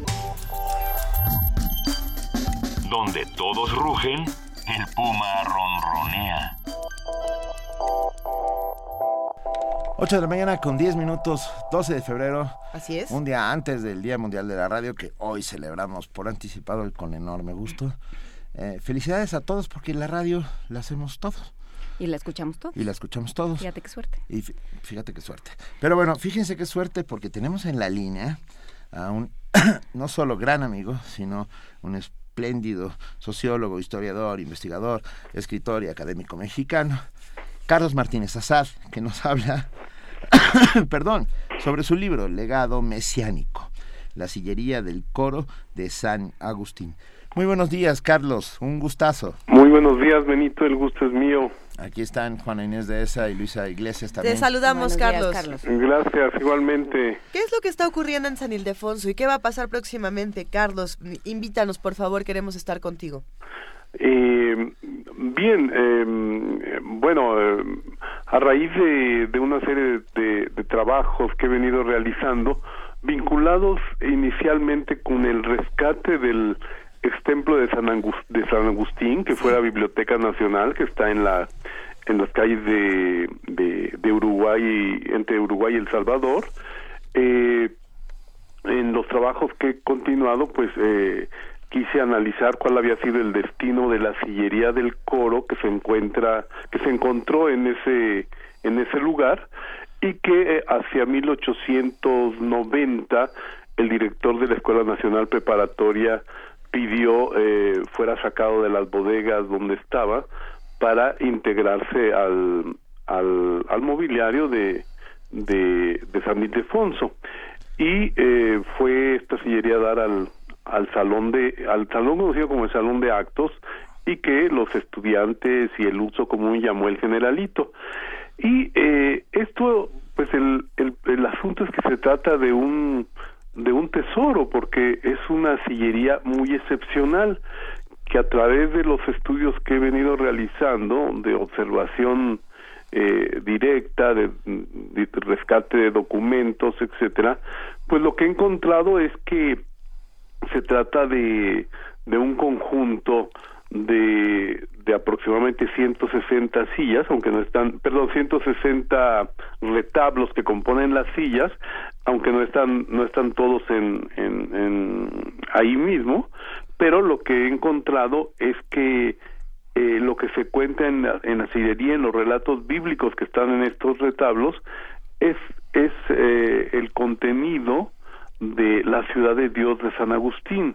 O sea que es una es una silla, es una sillería que tiene un relato, sí. un relato que pues que es fundamental para entender cómo fue la evangelización en México y sobre todo cómo se introdujo la religión cristiana y, y ahora que, que bueno que justamente estamos ante la, la visita de, de, de un papa, eh, pues creo que es importante además conocer un poco cuáles fueron los, los principios religiosos que rigieron que rigieron en nuestro país. Y bueno y lo que he encontrado ahí es que eh, se trató de algo extremadamente complejo y bien estructurado como imaginar a través de un conjunto de, de sillería del coro donde donde quienes se sentaban tenían que sentar ahí eran eran los coristas los que cantaban en, en, en los oficios religiosos pues eh, en realidad el, el, el, el prior que, que hizo todo este este conjunto pues eh, no lo hizo así simplemente de ahora representenme aquí tal pasaje o tal otro, sino que tenía un sentido y un contenido que hasta ahora no se había no se había logrado eh, entender. Y pues tenemos los principios fundamentales de la de la ciudad de Dios que se que, que tenía que ver con el con el con el establecimiento de la de la teología de San Agustín que fue el nada menos que el que impulsó la la idea el concepto eh, del pecado original que es fundamental en el en el cristianismo porque es el pecado que tiene que redimirse y que va a permitir eh, pues al final llegar a la a la redención que solamente se va a alcanzar a través de la segunda de la parucía la segunda llegada de, de, del Mesías es decir un poco como la segunda llegada de Cristo. Y todo esto está en esa sillería que que fundamentalmente las los eh, retablos que observamos ahí son pertenecen al, al Génesis, el primer libro del, de la Biblia, y, y, al último libro, el Apocalipsis. Son las dos representaciones fundamentales que tienen que ver con toda la idea de San Agustín de, de la, la ciudad terrestre y la ciudad de Dios. Y al final esto es lo que debe lo que deberá prevalecer según según esto. Y, y bueno, pues para mí fue pues absolutamente sorprendente ese hallazgo porque porque lo que vemos eh, expresado en esa sillería pues son las las seis, las seis épocas que ha vivido el mundo y que aún estamos viviendo porque estamos en el sexto en la sexta época solamente solamente queda la séptima pero justamente eh, aquí es lo que ha habido, lo que se ha dado una especulación enorme durante mucho tiempo, es decir, cuál, cuál, cuál es la duración de una época. Y, y durante muchos años en el medievo y tal se pensó que debían ser mil años, por eso toda la idea del milenarismo y el, y el y, el y, y, el temor que se da siempre al comienzo de un milenio porque porque de acuerdo con, con algunos de los pasajes bíblicos decían mil años, pero pero pues eh, siempre siempre o logró prevalecer al final la idea la idea cristiana de San Agustín de que de que nadie tiene idea de de qué es lo que el Señor es decir Dios considera considera mil años no porque obviamente Dios tiene la voluntad de contar como él como él decide y, y no tiene que ser como los humanos imaginamos que debe ser que deben ser mil años, ¿no? No, bueno, eh, tendremos que oír completo porque la verdad es que es apasionante lo que nos dices. Miércoles 17 de febrero, 6 de la tarde, estarás ahí en el antiguo colegio de San Ildefonso. Así es, el privilegio de, de, de, poder hacer la presentación de un libro en el sitio donde se encuentra la sillería, es decir, eh, se hablará del, de todo este trabajo mostrando los pasajes que se que los pasajes bíblicos a los que hacen referencia y que en conjunto van a, a dar como resultado esta lectura, esta representación de la ciudad de Dios, el libro fundamental de, San Agustín. Y, y a mí me parece muy importante porque, mira, yo no soy particularmente creyente, pero, pero me parece que ahí hay una historia fascinante, ¿no? y que y que aún cuando conozco sillerías de coro de varios lugares pues aquí lo verdaderamente excepcional es que está que hay una historia que se es una es una narración como una de tus novelas algo así no claro. es decir hay un principio y un final en la en, en, en, en, todo lo que está plasmado ahí. Y luego la otra, la otra parte que me encontré pues fue el, el asunto de, detectivesco porque resulta que muchos de esos retablos en el traslado del de, de lo que fuera el, el ex templo de San Agustín al, a la, al, a la Escuela Nacional Preparatoria, pues muchos retablos desaparecieron. Ah. Eh, ahí también entra un poco el cálculo de investigador. Yo calculo que fueron alrededor de 30. He encontrado a este, hasta este momento eh, 22 retablos más y el último ha sido muy excepcional porque un coleccionista privado prácticamente me contactó él y, y, y me dijo que tenía un retablo más que querría enseñarme. Bueno, que él no estaba seguro si pertenecía a esto y, y bueno, tuve la oportunidad de, de acercarme, verlo, poderlo fotografiar y, y pues me encontré que, que en efecto es un retablo de los que habían pertenecido a la sillería, o sea que, que hay también como algo detectivesco en, en, en toda investigación. Y, y bueno, a partir de los veintitantos que ya han sido encontrados, eh, de acuerdo con el cálculo que hago, faltaría solamente por identificar cinco retablos que estarían dispersos en, en algún lugar, ¿no? Carlos, para nosotros es muy emocionante descubrir todos estos misterios contigo. Lo haremos pronto en el antiguo colegio de San Ildefonso. La invitación queda abierta para todos los que quieran asistir a la presentación de este libro y seguir platicando contigo, seguir conversando, porque sin duda tendremos que hablar la próxima semana. Te mandamos Bueno, un gran abrazo. Yo agradezco mucho a ti y a todo el auditorio y a todos los ustedes ahí en la cabina. Gracias, Muchas Carlos. gracias. Mil Hasta gracias. luego, Benito. Chao. Primer movimiento. La vida en otro sentido.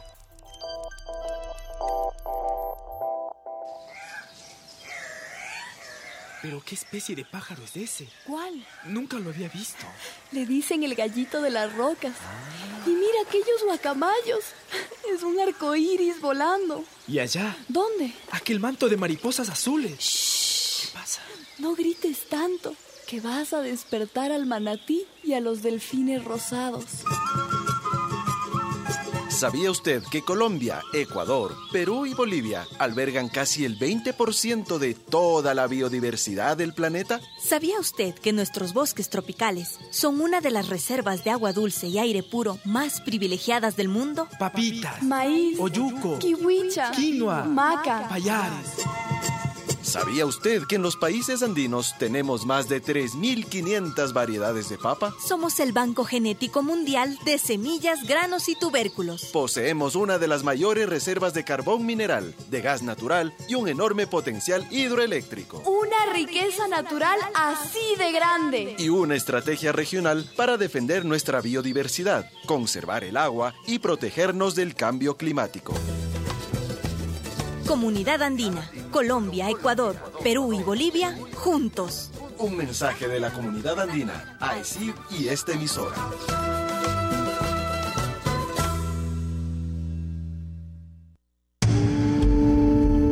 Primer movimiento. Donde la raza habla. 8 de la mañana, 22 minutos. Lo que acabamos de escuchar viene de radialistas apasionados, eh, audio de nuestros amigos colombianos, ah, para que celebremos juntos de esta manera multicultural el Día Mundial de la Radio. Un abrazo a todos los radialistas apasionados y a Tito Ballesteros, que es el que siempre anda ahí dándonos informaciones que, que son necesarias para descubrir que el mundo ya no es ajeno. Me parece muy interesante el ejercicio de radialistas, lo platicaremos en otra ocasión, lo vamos a, los vamos a seguir contando, pero lo que nos está enseñando este audio es desde dónde se habla en la radio, quién cuenta la historia. No es la misma historia la que estamos contando nosotros el día de hoy que la que se está contando del otro lado del mundo, ¿no? Nada más para que estemos siempre atentos a todas las voces. Vámonos a nuestra nota del día. Nota del día. El día de hoy comienzan los recorridos que el Papa Francisco realizará como parte de su visita a nuestro país. A partir de hoy y hasta el miércoles 17 de febrero, Francisco recorrerá un total de 222 kilómetros en la Ciudad de México. que supongo que debe ser un récord. Ah, el primer trayecto que será desde el hangar presidencial en el Aeropuerto Internacional de la Ciudad de México hacia la Anunciatura Apostólica. Las autoridades religiosas han hecho un llamado a los capitalinos para acudir y formar la llamada entre la valla. O sea, vaya. La valla. Vaya la vaya. El Papa es considerado obispo de Roma y cabeza principal de toda la Iglesia Católica. La palabra Papa es el acrónimo latino de Petri Apostoli Potestatem Accipiens, lo que sucede al apóstol Pedro. Esa misma palabra significa tutor en latín, término que a su vez proviene del griego papas, que quiere decir padre. Nada más, por si no sabían de dónde sale lo de papa, ahí está. Para brindarnos un análisis de la construcción mediática de la figura del jefe de la Iglesia Católica, del, jefe de Estado Vaticano, eh, nos acompaña hoy en la cabina y lo agradecemos enormemente Marisela Portillo, profesora del Departamento de Comunicación y coordinadora del doctorado en Comunicación de la Universidad Iberoamericana, especialista en construcción de la opinión pública y espectacularización de la política. Muy buenos días, Marisela, gracias por estar aquí. Buenos días, muchas gracias por la invitación. A ver, Estamos construyendo personajes esta mañana. Hemos hablado, eh, arrancamos hablando de teatro, de cómo se van formando los personajes, de cómo los formamos nosotros, y desde los medios estamos también construyendo a un personaje que, va a llegar a nuestro país el día de hoy. ¿Qué, ¿Qué es lo que está pasando ahí con la visita del Papa y la construcción mediática? Sí, bueno, pues eh, sabemos muy bien que los medios de comunicación, eh, en particular la televisión, me parece que la televisión ha tenido un papel clave en relación a la construcción de la imagen de, del Papa, ¿no? Y yo creo que en ese sentido nuestro país tiene larga tradición. Un poco si revisamos los antecedentes de las últimas visitas, múltiples visitas realizadas por Juan Pablo II. Cinco. No, cinco. Cinco multitudinarias y enloquecidas. Así es. O sea, eh, larga experiencia tenemos, ¿no? Los mexicanos recibiendo al Papa. Eh, y la televisión mexicana ha jugado un papel siempre muy importante en relación a cómo posicionar una figura, una figura que ciertamente es eh, mediática. Juan Pablo II jugó mucho con, con, esta con esta figura. Yo creo que además corresponde a un contexto muy específico de los medios de comunicación, finales del siglo pasado, principios de este siglo, digamos en el auge de, los medios electrónicos, la televisión. Y Juan Pablo II supo jugar muy bien con, con estas este, imágenes, ¿no? Fue un papa eh, que se acercaba a la gente, el Papa viajero, ¿no? El Papa que, que, llegaba y que en cada una de sus visitas llegaba, besaba el suelo. Había como muchas, eh, digamos, símbolos, ¿no? Muy especiales que la televisión logró recoger muy bien y hacia el final de su papado, digo, lo, lo, pongo como antecedente porque pues muchos de nosotros incluso lo tenemos en nuestro imaginario, generaciones completas de mexicanos vimos aterrizar al Papa y darle, ¿no? Besar la tierra a la que llegaba, hacer estos recorridos, el Papa móvil, o sea, todas estas, este, digamos, elementos. sombreros de charro, no, bueno. hay, hay una cantidad enorme de elementos, ¿no? Alrededor de, de estas visitas uh, para demostrar qué? Esa es la gran pregunta. ¿Qué, qué están, qué están intentando decirnos? Y qué, diferentes cosas? Porque si piensas, o sea, obviamente hay una estrategia mediática por parte de la Iglesia Católica, ¿no? por parte de la jerarquía de la Iglesia Católica, pero también ¿Cómo lo recogen? Los camiones de Televisa llevan estacionados afuera de la anunciatura desde el domingo. Sí. Y ayer yo pasé y estaban, o sea, y estaban transmitiendo cosas. Sí. Que yo no sé. ¿La puerta? Pues no sé. No, pero es un despliegue inusitado, ¿no? Además, sí están como. ¿Cuál es? Sí. O sea, ¿para, para qué? ¿Qué le, qué, le, qué, qué le reporta a una empresa televisiva? Claro, le reporta esta cobertura frenética. Grandes este, audiencias. Y yo pienso que en estos momentos en los que las televisoras están pasando por un momento complicado de audiencias, ¿no? Pues de nuevo apelar a la religiosidad mexicana, que yo creo en un momento en el que también las cifras indican muy claramente cómo el catolicismo ha ido Em, digamos, eh, eh, bajando en cifras, ¿no? Incluso en términos de la percepción de los propios mexicanos. Yo ayer, bueno, han salido muchas encuestas, ¿no? En respecto de las expectativas con el Papa y lo que la gente piensa. Claro. Me llamó la atención, por ejemplo, la cifra de, de una de estas encuestas en donde los propios mexicanos señalan, seis de cada diez señala que se siente menos eh, católico que antes, ¿no? Entonces las cifras están bajando, entonces yo creo que en ese sentido pues hay que volver a mover, ¿no? Y volver a posicionar esta, esta idea de que, bueno, viene el Papa de nuevo, viene, o sea, mover el fervor religioso que forma parte de la cultura popular, también podríamos eh, ubicarlo ahí, digamos, esta religiosidad esta eh, digamos, papamanía que, que, los mexicanos han mostrado, o, que mostraron por lo menos este, de manera muy puntual con Juan Pablo II. Y ahora con Ratzinger, la visita de él que fue también me parece muy interesante porque era un papa completamente diferente a Juan Pablo II. Su popularidad era muy baja. Muy baja. Muy baja. Bueno, su propia personalidad no se prestaba para era ella. un pastor alemán. Era, era un pastor.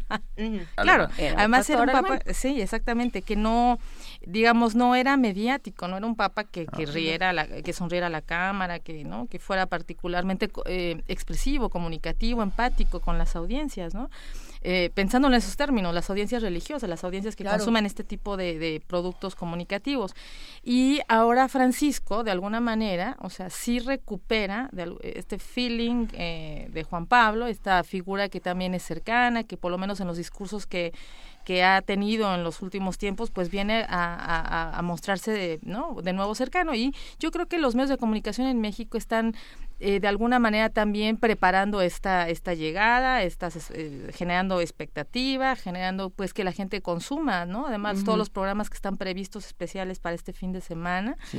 Eh, los dos principales noticieros del país han enviado a sus principales periodistas a cubrir incluso desde, ¿no? Desde el Vaticano, los han mandado para allá y vienen, o sea, hay como digamos todo un despliegue eh, digamos, todas las cámaras hacia allá. Eh, bueno, está también la, grabación, ¿no? De esto de, la, canción del Papa. Eh, en fin, o sea, siempre hay como una... Hay todo... Ahora podemos pensar como en este paquete transmedia, que ahora se habla mucho de eso. Entonces uno tiene al Papa posicionado en los programas de televisión, pero además habrá un disco y además los cantantes, ¿no? Las figuras más, este, digamos, importantes de Televisa aparecen ahí, convocadas por la primera dama. Interesante, ¿no? un grupo de artistas convocados por Angélica Rivera, o sea, es decir, toda la parafernalia, ¿no? dispuesta o puesta al servicio de la construcción de un personaje que interesa mucho que, que venga y que en, para las televisoras es importantísimo que estemos todos conectados este fin de semana a la televisión, ¿no? Marisa, a mí a mí me llama mucho la atención pensando en lo que lo que dices un poco es como vamos a presentar al Papa como un producto, ¿no? Y este producto se va a presentar desde los políticos, desde los medios, desde muchos lugares, pero al revés, nosotros también podemos pensar que estamos presentando al país como un producto frente a la llegada del Papa y entonces hacemos estas limpiezas como en Ecatepec, donde sacan a todos los indigentes de donde va a pasar el, carrito del Papa, ¿no? Y,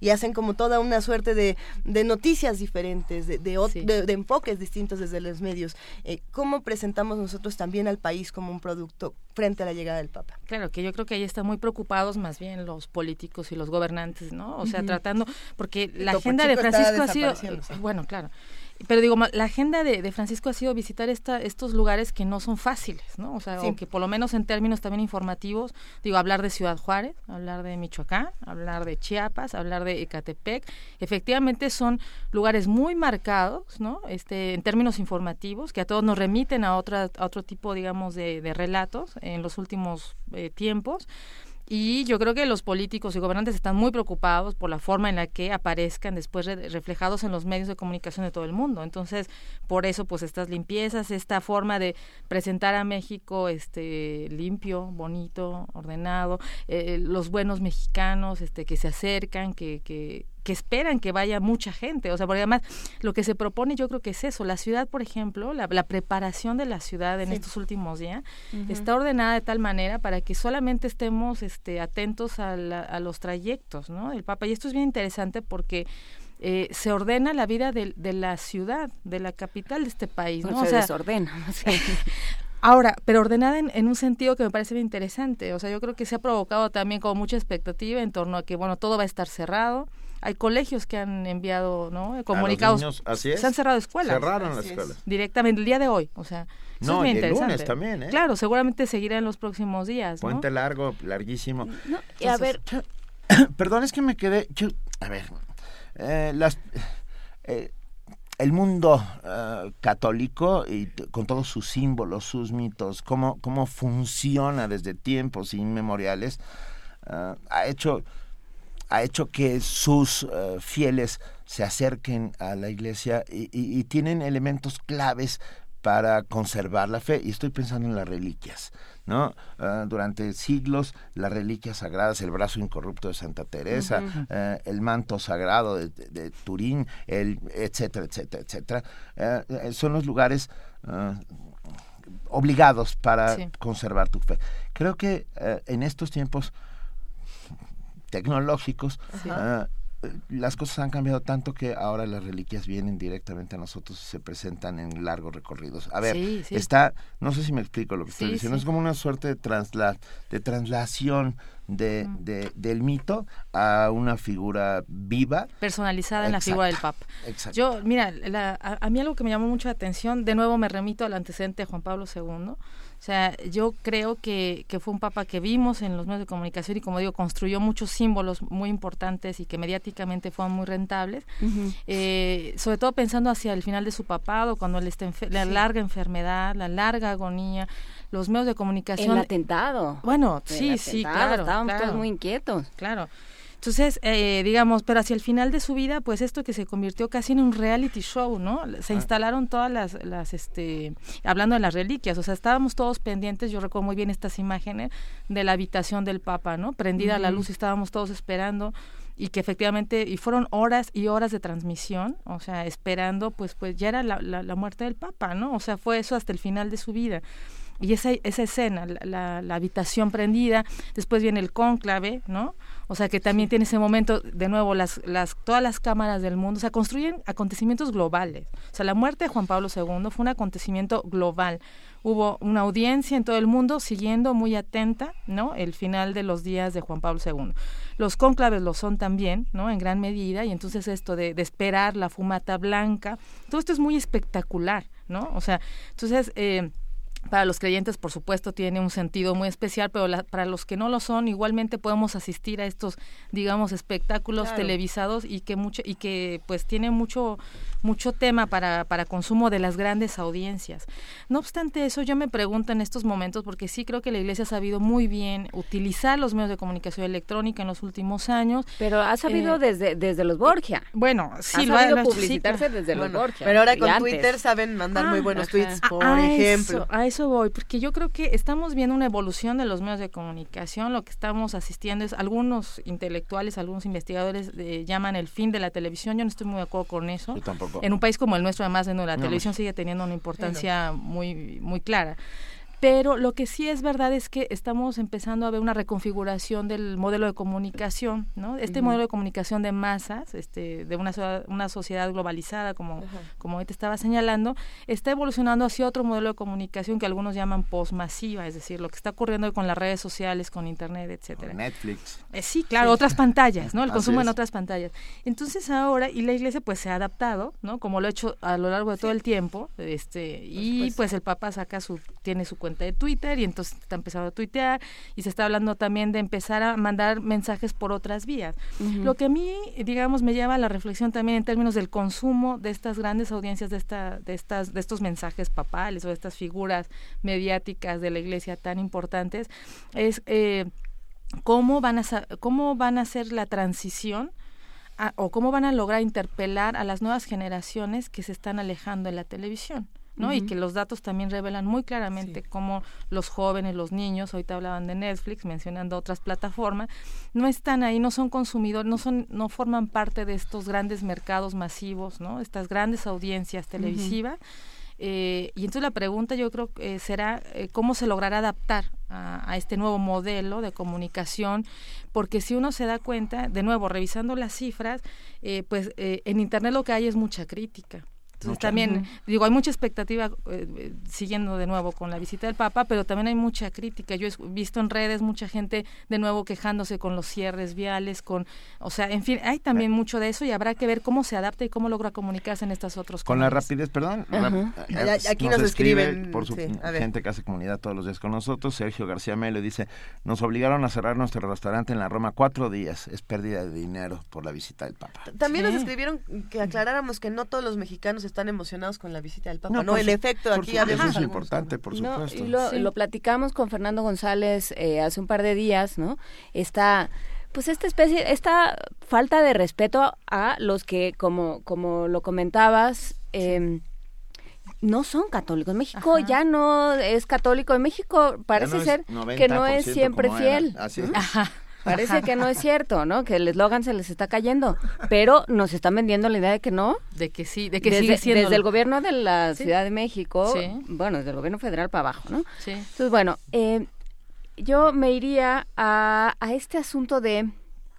Eh, que, cómo lo hace desde el cómo cómo se trabaja desde el Vaticano no porque porque bueno eh, Juan Pablo II era el Papa viajero eh, Ratzinger era pues el Papa intelectual no porque no lo Sí. podían vender de muchas maneras ¿Este ¿no? qué es? ¿Es el Papa hippie? ¿El este Papa es el Papa transgresor, el Papa bueno, el Papa, el Papa que viene a recuperar segmentos. Pero ¿cómo se maneja esto desde el principio del, del papado de Bergoglio? Él se sale de, de Sí. la de los aposentos donde debe estar, ah, va en camión, es, es el Papa que se sale del huacal. ¿no? Sí, y que tiene tan nervioso en este momento pues a muchos políticos por lo mismo, porque no saben qué ¿Qué va a discurso decir? va a decir, pero cómo ¿cómo se va a salir el protocolo. Ajá, ¿no? pero pero eso no también está un poquito Sí, eh, forma parte del personaje, o forma parte también del personaje, ¿no? Dicen los que lo conocen, ¿no? A, a este, a Bergoglio, que pues que él solía ser un poco así, digamos, ¿no? O sea, un personaje que además eh, también esto es importante recordarlo, que siempre ha sabido jugar muy bien, digamos, eh, sus cartas. Es una persona que además tiene un largo recorrido,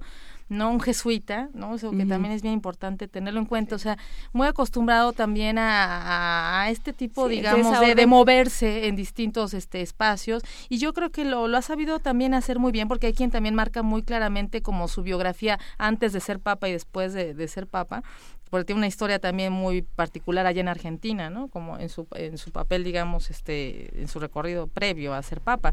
Entonces yo creo que efectivamente también forma parte del personaje, por supuesto.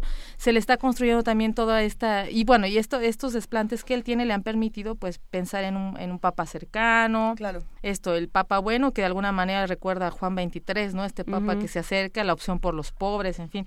Que habla mucho también de su trayectoria, insisto, jesuita, o sea, de una formación previa que una cierta sensibilidad, una cierta vocación, pero que sí va construyendo la imagen de un papa este cercano, bueno y que eh, de alguna manera nos recuerda en algunos en, en algunos aspectos a Juan Pablo, ¿no? Porque también vuelve a ser el papa que se sale, que toca a los niños, que no, que, que en fin, entonces Que perdona el aborto 24 horas o ¿cuánto, cuánto fue el tiempo que sí? Bueno, eso, sí, eso sucedió. Sí, sí, sí, sí.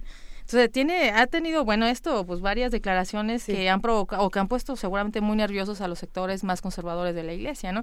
Sí es un personaje bien interesante que habrá que ver cómo, cómo eh, digamos, despliega sus dotes no histriónicas acá en nuestro país y cómo logra conectar con los mexicanos, porque no hay que olvidar que es un papa argentino y que este México de nuevo ha sido como muy cercano con, con, eh, con Juan Pablo II en particular, pero este digo digo esto del, argen- del papa argentino porque de repente todos los clichés y todas las cosas que tenemos no Eh, con los argentinos acá en México también pienso que son formas culturales bien distintas. El- es verdad que el papa Francisco hace muchas bromas lo, lo vemos todo el tiempo. Pues, un humor muy distinto al humor mexicano o sea a mí de repente este pienso un poco en, en cómo va a jugarlo acá porque nosotros de repente somos muy sentidos somos no nos gusta que Jarrito de Tlaquepaque. no, como Juan Pablo que decía los mexicanos, siempre nos hacía como cierta empatía con las porras, con, ¿no? No, Yo no, bueno. no estoy tan segura que, que Francisco sea de la, del mismo mood, digamos. que Este, No, no le va a hacer tanta gracia el mariachi interminable. No sé. Eh, eh, ¿qué habrá, qué, para terminar esta, esta conversación, ¿en qué te vas a fijar este fin de semana? ¿Qué dirías tú? Pongan el ojo aquí. Sí. En términos mediáticos. ¿Qué te interesa? Yo de verdad estoy muy interesada también, te digo, en este momento en la forma en la que eh, Televisa y TV Azteca, insisto, me, me interesa mucho la forma en la que las televisoras recogerán el, el discurso del Papa y eh, porque, insisto, es eh, no, no perdamos de vista el momento de crisis que están viviendo las dos televisoras, con la- su preocupación por el rating que coincide, eh, bueno, y esto es lo que a mí me interesa en términos de análisis, con un momento en el que a la Iglesia también está perdiendo fieles, es decir, a, a las dos instituciones, la institución, cat- ¿no? la Iglesia Católica y a nuestras propias televisoras en el país, interesa tener a los fieles y a los televidentes muy atentos. Entonces, bueno, eh, nada, eh, verlo, verlo en esa clave este, y ver cómo responden tanto las audiencias como los fieles en México frente a esta visita y a ver eh, cómo podremos nombrar a este papa ahora que se vaya estos días que esté acá en nuestro país este y qué qué, eh, digamos, imágenes nos regalará después también para la historia, porque son imágenes que después quedan, este, digamos, muy marcadas generacionalmente, ¿no? Marisela Portillo, millones de gracias por estar esta mañana con nosotros, profesora del Departamento de Comunicación, y se nos quedó mucho en el tintero, ¿eh? Tendríamos que, volver, ya que se vaya, sí, cuando se vaya, pues hacer, una mesa redonda, para que no piensen que estamos haciendo, no, sol, no, nos interesa la construcción. Y ¿sabes qué? Yo solamente como colofón diría, eh, recuerden todos que estamos en un estado laico. Sí, bueno. Eh, no, por si acaso, porque se y que estamos en un país no católico que se nos olvida, pero se les olvida nuestra clase política y esa es la parte más grave de toda. Pues porque vende bien bonito. Que a los medios no se les olvide. Marisa, que, no se nos olvide a nosotros. Mil gracias, Marisa Portillo. Gracias a ustedes. Buenos días. Muchas gracias. Primer movimiento. Escucha la vida con otro sentido.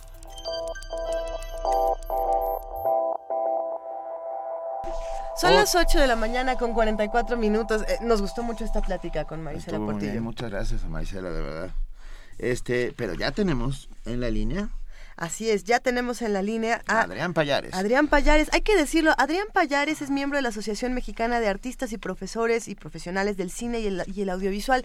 Le mandamos un abrazo, en este momento vamos a platicar con él sobre este taller de la música en el cine. Yo creo que, vale la pena para los radioescuchas que nos comentaron que querían alternativas relacionadas con la música del cine, que pongan mucha atención a esta conversación. Muy buenos días, Adrián, ¿cómo estás? Sí, hola, ¿qué tal? Muy buenos días y muchas gracias a todos en primer movimiento y su amable auditorio por el tiempo y espacio. Pues como ya mencionaste, Luisa, formo parte de una asociación civil que eh, llamada AMAPSIA, que somos la Asociación Mexicana de Artistas y Profesionales del Cine y Audiovisual. Sí. Y pues somos una ONG sin fines de lucro que estamos también autorizados como donataria. Nuestra principal labor es hacer gestión cultural, impulsamos proyectos artísticos y de desarrollo social, apoyamos películas, festivales, muestras de cine, así como proyectos de danza, teatro y artes en general para ser financiados. Y pues bueno, buscamos alternativas eh, sustentables para las empresas, de tal forma que ellos tomen en cuenta el desarrollo humano a través de las artes. Y pues ya llevamos cuatro años en esta labor, impulsando, por ejemplo, lo que es la muestra internacional de cine con perspectiva de género, desde que inició, y pues haciendo nuevos públicos para la difusión de documentales, películas nacionales, internacionales a través de cineclubs y pues bueno, como personas individuales dentro de la asociación, pues somos cineastas que trabajamos en proyectos audiovisuales y también buscamos su financiación eh, y pues participamos directamente en nuestras producciones. Y bueno, bajo este tenor de fomentar la producción, también somos conscientes de las necesidades de continuar preparándose y de la capacitación que necesitan tener continuamente los miembros de nuestro gremio. Es por esto que para este año hemos preparado una serie de cursos y talleres abiertos a público general y empezamos el día de mañana con el que ya mencionaste, la música en el cine. Este es un curso y taller dirigido a diversos públicos. En primera tenemos a aquellos realizadores que desean trabajar con un compositor musical para la elaboración de la música en sus proyectos, por ejemplo una película.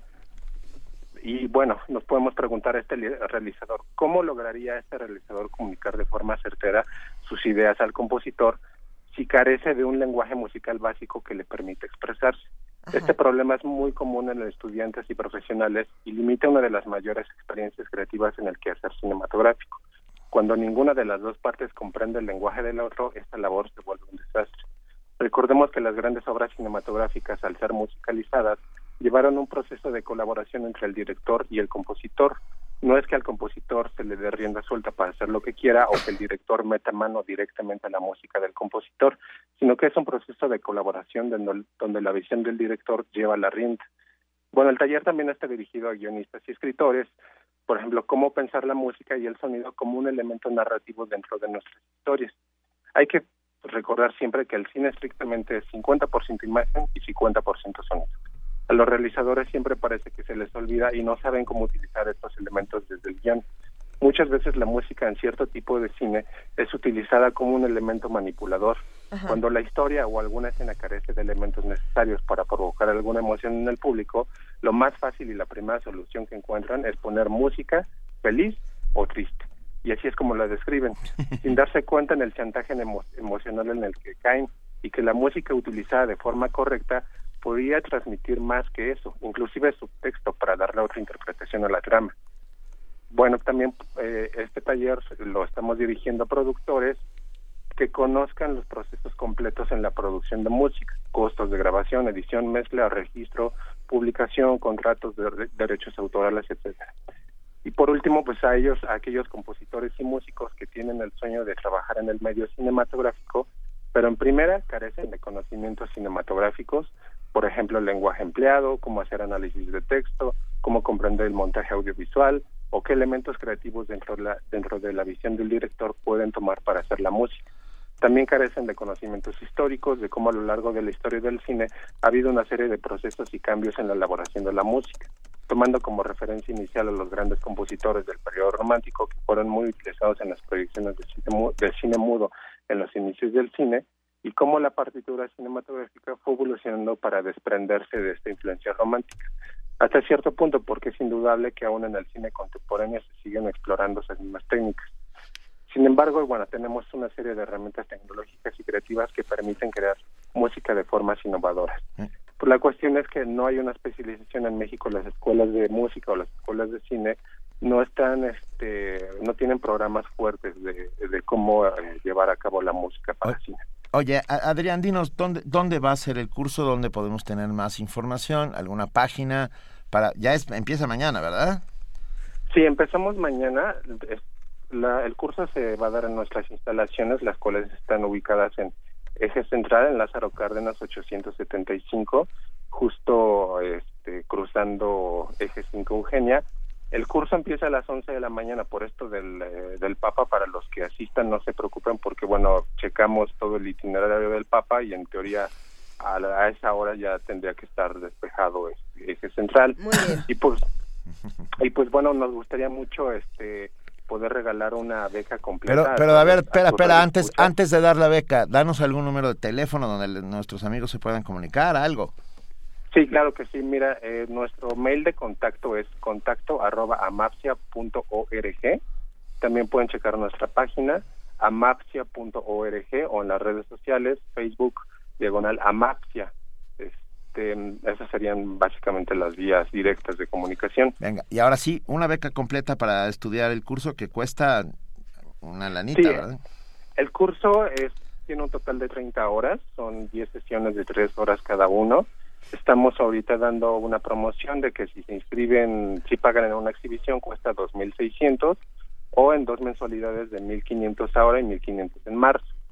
Eh, esta beca, bueno, cubre ya las 10 sesiones y bueno, pues la mecánica sería responder dos preguntas muy sencillitas. A ver. A ver. Sí. Eh, la primera sería que me dije, que nos dijeran el nombre del renombrado compositor mexicano que musicalizó la que es considerada una de las mejores películas mexicanas de todos los tiempos. Vámonos con Pancho Villa, dirigida por Fernando de Fuentes en 1936. Ok. Y la segunda Que aquí, que aquí el- se la saben, dicen, pero ya, ya va a ser después, cuando, cuando lo digamos al aire. ¿La segunda cuál es? La segunda sería el nombre del compositor mexicano también, que musicalizó más de 300 películas y dio su esplendor en la época de oro del cine mexicano, musicalizando El Ángel Exterminador de Luis Buñuel. Ok, Ay, ok, ay, muy ok. bien, venga, muy bien. Dale las respuestas a nuestros compañeros en- aquí de producción. Ah, Ya la tienen, ya la tienen. me- yo, yo quiero saberme las... Yo iba a preguntar quién era el compositor preferido de Sergio Leone, pero no lo vamos a hacer. Los- esta beca completa la vamos a dar por Twitter, Adrián. Entonces que nos escriban con el hashtag Taller Música Cine y con las respuestas y ya están dentro. Bueno, el Perfecto, primero, el primero. gracias. Venga, Muchas nada, un gracias. enorme abrazo y mucha suerte. Igualmente, Ta- muchísimas Hasta gracias. luego. Hasta luego. Primer movimiento. Para afinar el día. Seguimos hablando de cine, ¿por No, qué no? ¿para qué, ¿para qué nos vamos a mover de las salas? Esto es permanencia voluntaria, estamos bien a gusto. Exactamente. Y está con nosotros Guadalupe Ferrer, directora de la Filmoteca de la UNAM, que nos va a hablar sobre Leonardo López Areche. Oh, Muy buenos días, Guadalupe, ¿cómo estás? Hola Benito, hola Luisa, hola Juana Inés. Hola, querida Guadalupe. Oye, pues sí, a mí me da mucho gusto que el cine esté presente todo el tiempo en primer movimiento. ¿Cómo no me va a dar gusto? Por supuesto. Qué bueno. Nosotros. Y es una de las delicias de la cultura.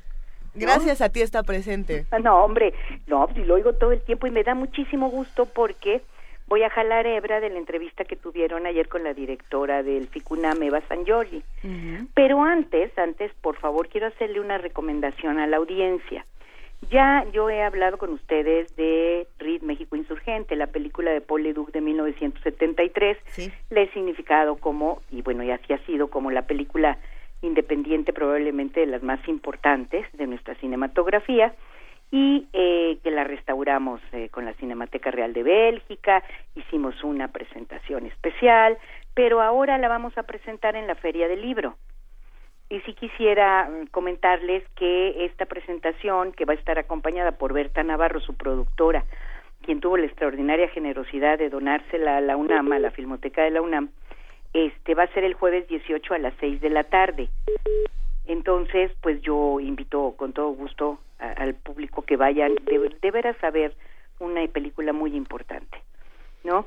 Pero ahora retomando eh, sobre eh, el FICUNAM y para eh, no dejar el tema, ahí eh, yo quería hablar de Leobardo López Areche, eh, porque eh, si bien ya lo mencioné cuando hablamos del grito, de la película que se hizo, el documental este fantástico coral eh, sobre el 68, eh, yo creo que vale la pena insistir, va a haber una retrospectiva de él, donde vamos a mostrar, pues es eh, más que retrospectiva porque no dio mucho tiempo, es un hombre que murió muy joven, murió a los 27 años, a los 28, ¿no? Este, va a haber una muestra de su trabajo eh, en, dentro del FICUNAM y yo coincido con el joven investigador, historiador y curador fílmico, que me parece uno de los talentos cercanos a la filmoteca más destacados, y que es Israel Rodríguez,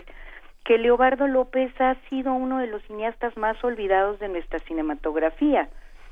Ha estado alejado de todos los reflectores que tuvieron los fenómenos de renovación fílmica ocurridos en nuestro país en la década de los 60. Eh, realmente eh, yo creo que se le conoce poco y si se le conoce por algo, como les decía, es Por que se le conoce por el grito, ¿no? Sí. Por su participación en el grito.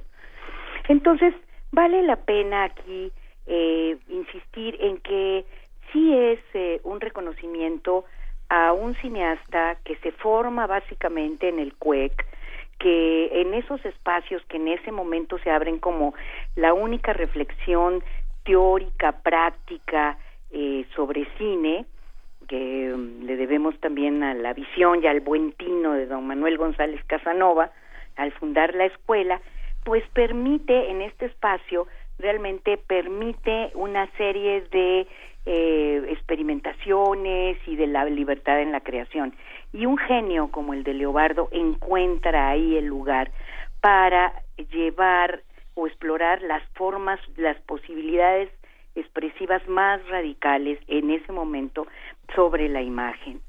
Entonces estamos hablando de una, un creador que hace un cine radicalmente personal, sus obras son muy libres, eh, no tiene este ninguna cosa que uno vea que se autocensura, está experimentando, como les decía, todo el tiempo.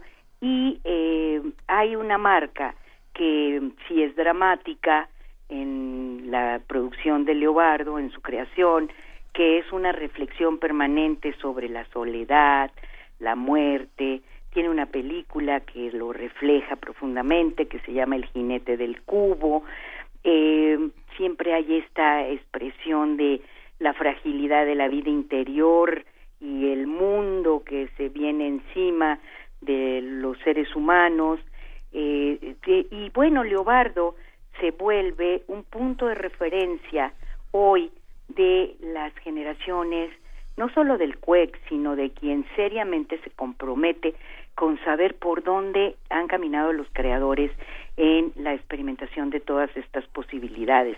Por supuesto, el CUEC daba todo eh, todo este chance porque no estaban metidos en la lógica ni en la dinámica del cine industrial. Ahora, él hace también con Alfredo Joskovich, esta la dirige Alfredo Joskovich, eh, una película muy interesante que se llama Crates. Ahí él, en, desde el año 70, es guionista y actor. Y hay una expresión profunda de la crisis de la conciencia moderna. Tiene una cosa que llama mucho la atención, que es un ejercicio sin precedente en el cine nacional. Él filma y edita el nacimiento de su hijo, Leonardo Barrabás, y este, o sea, nos está ofreciendo todo el tiempo una serie de posibilidades reales de utilización del cine.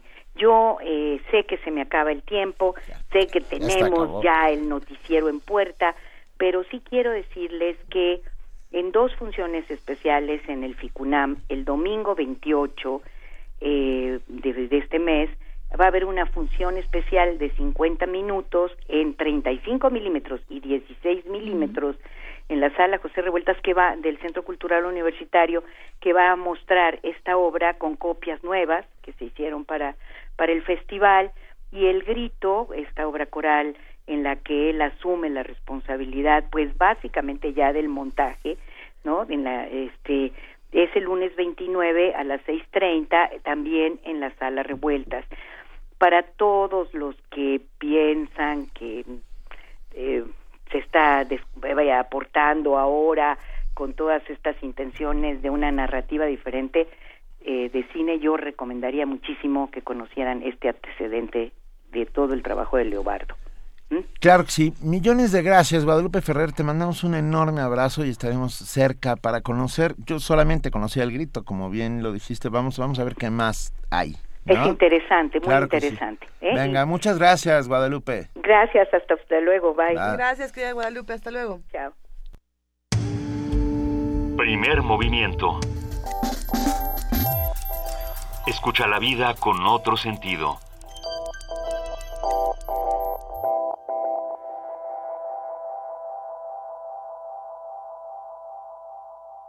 No a la violencia, la comprensión y atención al sufrimiento. Si te llevan, no digas nada. estoy hablando al mundo. estoy hablando al mundo. Si te llevan, no digas nada. No a la violencia. Si te golpean, no pienses en el dolor, no pienses. Si acaso te duelen los golpes, no pienses. Recuerda algo bueno, no pienses. No mires fijo a los ojos, no menciones a nadie, no te quejes del hambre, no tengas sueño, no estés triste, no llores. No comentes de los saqueos, no cuentes a los muertos, no llores, no recuerdes los nombres, no pienses. No pienses en la vida, no pienses en la muerte, no consientas con la esperanza, no existas, no pienses. Amar la paz. Yo creo Amar la paz. No a la violencia. La violencia engendra la violencia. No a la violencia. Un tema crudo, muy cruel, el atentado. El tema es el atentado, el atentado. Porque la bomba explotó y mató gente toda la calle. Entonces, ¿qué quieren esos? ¿Qué quieren esos? ¿Qué hagamos nosotros? Estoy hablando al mundo. Estoy hablando al mundo. Un atentado que nos golpea muy fuerte. En nuestra casa, estallidos, pelea de etnia. Nos pusimos a pensar quién fue, qué pasó, qué pasó. Un atentado. La vibración llega, piensa.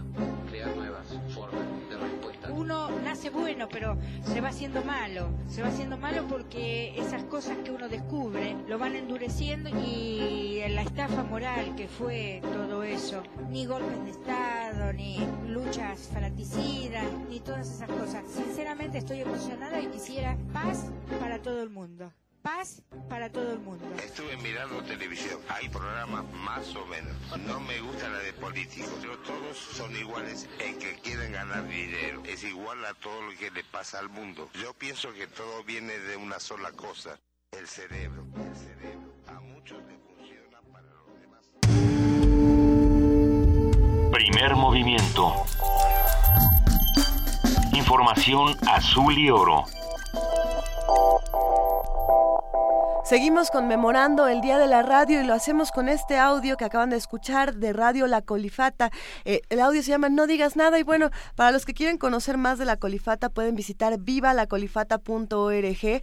Ahí podrán encontrar mucho más de lo que está haciendo esta radio independiente desde hace más de 15 años, esta radio de Buenos Aires, que, que bueno, pueden consultarlo porque tiene por ahí unos proyectos muy interesantes con Manu Chao, ¿no? Nada y, más. Y también es esta radio que se hace desde, desde ciertos desde ciertas instituciones de salud mental.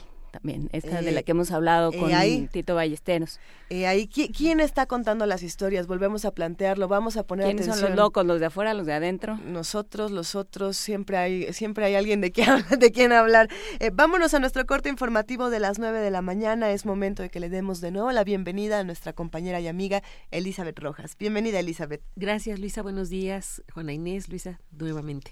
Buenos días. Buen día.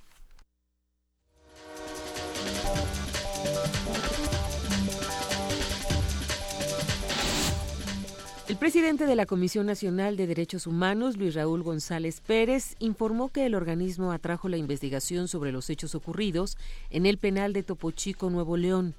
Mediante un comunicado, el Ombudsman Nacional indicó que la CNDH abrirá un expediente de oficio e investigará los acontecimientos en los que perdieron la vida 49 personas.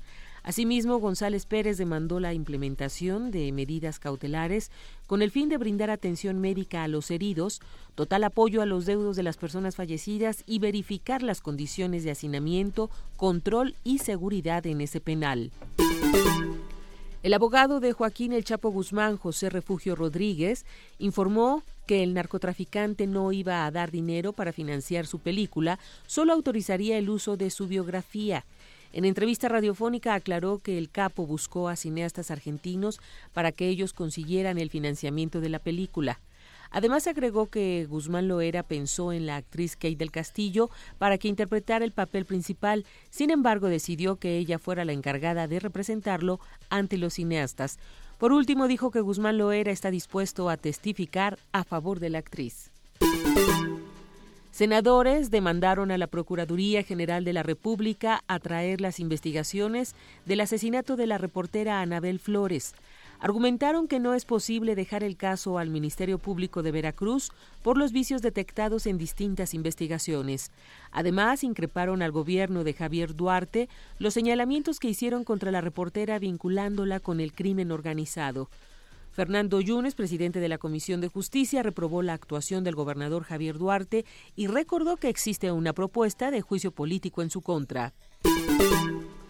Autoridades de los tres niveles de gobierno establecerán un centro de mando en Morelia, Michoacán, con el fin de garantizar condiciones óptimas antes, durante y después de la visita del Papa Francisco a esa ciudad. Gracias a esto, señalaron, se permitirá ejecutar con oportunidad la atención a cualquier contingencia que pudiera presentarse el próximo 16 de febrero. Asimismo, resaltaron que las distintas cámaras y elementos de seguridad harán monitoreos constantemente. Las 16 jefaturas delegacionales de la Ciudad de México deberán implementar un mecanismo oportuno de pago por daño patrimonial y gastos médicos a particulares por el mal estado en vialidades secundarias. Así lo acordaron los diputados de la Asamblea Legislativa del Distrito Federal, quienes recalcaron que será responsabilidad de los delegados la rehabilitación y construcción de guarniciones y banquetes. De acuerdo con la diputada local Rebeca Peralta, se han detectado alrededor de 90.000 baches en las vialidades primarias, secundarias y terciarias de la Ciudad de México. La Procuraduría Federal de Protección al Ambiente comunicó el hallazgo de 322 tortugas muertas en distintas playas de Guerrero.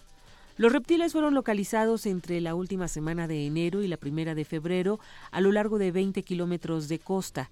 232 cadáveres se encontraron en la zona que comprende desde Playa Boca Chica y el Carrizal hasta Barra de Nusco, 70 en Playa Tlacoyunque y 20 más en Playa Carrizal de Cinta Larga. Los cadáveres de tortugas no presentaban abundancia de parásito, marcas de redes de pesca ni golpes. Los ejemplares corresponden a las variedades de tortuga prieta y golfina. Además, el pasado 3 de febrero, la Secretaría de Medio Ambiente y Recursos Naturales del Gobierno del Estado de Guerrero reportó 123 tortugas muertas en el tramo de Playa Nusco a Playa Michigan. En información internacional, más de 100 millones de personas fueron afectadas por desastres en 2015. La Oficina de la ONU para la Reducción de Riesgos de Desastres, la UNISDIR, informó hoy en Ginebra que cerca de 100 millones de personas fueron afectados durante 2015 por desastres como terremotos, huracanes, sequías e inundaciones que provocaron en total más de 22 mil muertes. No obstante la gravedad de estas cifras, Estas son inferiores a las reportadas como promedio en la década anterior, al igual que los daños económicos asociados a los desastres, estimados en 2015 en unos 66 mil millones de dólares. El responsable de la UNESDIR, Robert Glasser, consideró que esas reducciones son resultado de la aplicación por los gobiernos de mayores medidas de prevención. La tendencia más inquietante que observamos en la actualidad es la duplicación durante 2015 de grandes sequías, dijo Glasser. En el año más de 50 millones de personas experimentaron sequías severas para un incremento del 40% en comparación con el año anterior. Por otro lado, los países que experimentaron la mayor cantidad de desastres fueron China, Estados Unidos, India, Filipinas e Indonesia. Según la Oficina de la ONU, el mensaje principal que se deriva de los datos recopilados es que la reducción de los gases de efecto invernadero y la adaptación al cambio climático son elementos vitales para la reducción futura de los riesgos de desastres. Jorge Millares, Naciones Unidas, Nueva York. Aviones estadounidenses realizaron bombardeos sobre la ciudad de Alepo, al noreste de Siria, destrozando dos hospitales, aseguró Igor Konashenkov, representante oficial del Ministerio de Defensa de Rusia. El funcionario ruso calificó de absurdas las acusaciones del portavoz del Departamento de Defensa norteamericano, Steve Warren, en relación con la destrucción de los hospitales, ya que afirma la Fuerza Aérea Rusa, que ha sido autorizada por el presidente Bashar al-Assad para operar en la nación árabe, no tenía previsto ningún ataque.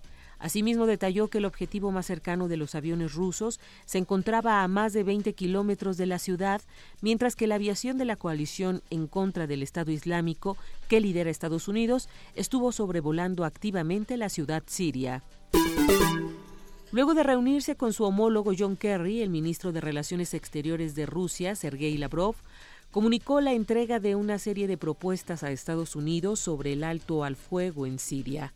En diciembre pasado, el Consejo de Seguridad de la ONU aprobó una resolución de alto al fuego, la creación de una nueva constitución y elecciones presidenciales para Siria.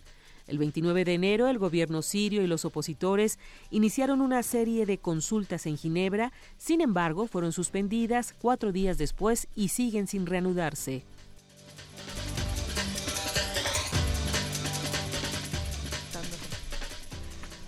9 de la mañana con 11 minutos. Muchísimas gracias a nuestra compañera Elizabeth Rojas por este corte informativo y nos vemos el lunes. Gracias, Benito. Buen fin de semana para todos. Buen fin de semana, Elizabeth.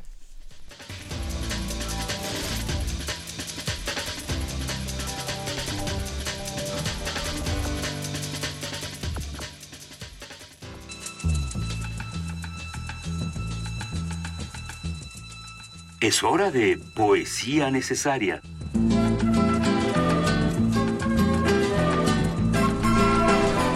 Así es, llegó el momento de poesía necesaria y le toca a Juana Inés de esa. Juana Inés.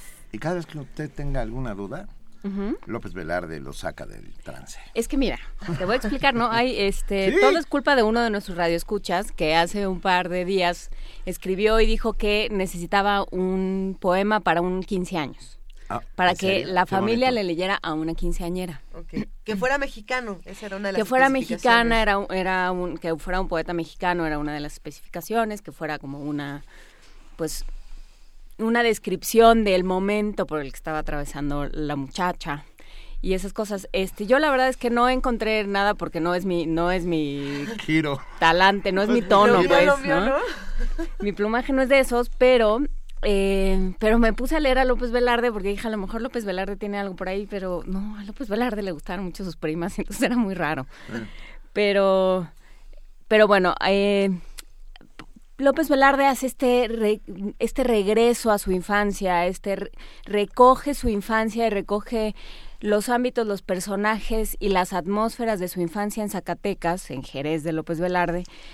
Eh, a través de la poesía y, y en, y en poemarios como El son del corazón. Sí. Entonces, en, en uno de estos se encuentra mi prima Águeda, que es de... ¿Por qué me ves con esa cara, Es que Benito? son del corazón. Eh, Sabines, ¿no? No, Ah, es mira. López Velarde. Lo repite Sabines. Qué curioso, venga.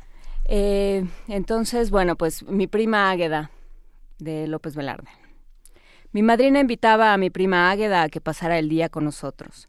Y mi prima llegaba con un contradictorio prestigio de almidón y de temible luto ceremonioso. Águeda aparecía, resonante de almidón, y sus ojos verdes y sus mejillas rubicundas me protegían contra el pavoroso luto. Yo era rapaz y conocía la O por lo redondo.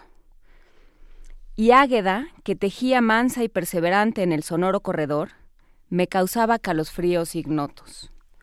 Creo que hasta la debo la costumbre heroicamente insana de hablar solo. A la hora de comer, en la penumbra quieta del refectorio, me iba embelezando un quebradizo sonar intermitente de vajilla y el timbre caricioso de la voz de mi prima.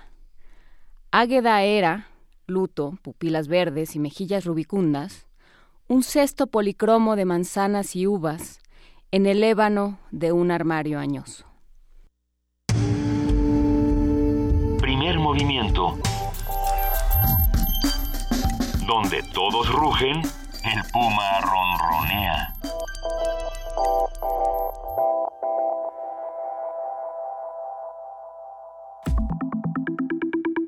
La mesa del día.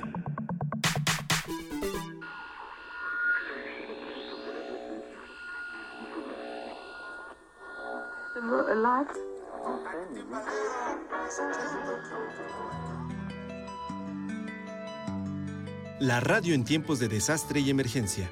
Es el lema que ha elegido este año la UNESCO para conmemorar el Día Mundial de la Radio, que se celebra el 13 de febrero.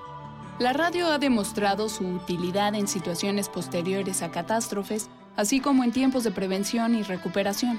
La radio emite alertas de tsunami en Japón o Chile, mensajes sobre cómo evitar la transmisión del virus del ébola en Liberia o el contagio del Zika en Brasil. Su permanencia constituye una ventaja incomparable, ya que a menudo le permite resistir las crisis mejor y con más rapidez que otros medios de comunicación, y transmitir mensajes de protección y prevención a una audiencia numerosa. En esta quinta edición del Día de la Radio, la UNESCO advierte que las catástrofes pueden también plantear amenazas a la libertad de expresión y de información. Por un lado, los periodistas, técnicos o reporteros pueden resultar ellos mismos afectados por terremotos, tsunamis u otros fenómenos. Por otra parte, la respuesta a un desastre puede afectar de manera negativa a la independencia, el pluralismo y la libertad de expresión de los medios en general y de la radio en particular. El Día Mundial de la Radio 2016 quiere subrayar el papel único que desempeña la radio en tiempo de emergencia y desastre, y destacará iniciativas positivas que reúnen a radios públicas, privadas y comunitarias con organismos no gubernamentales. La UNESCO conmemora el 13 de febrero el Día Mundial de la Radio, en recuerdo del día en que las Naciones Unidas crearon la Radio de las Naciones Unidas en 1946.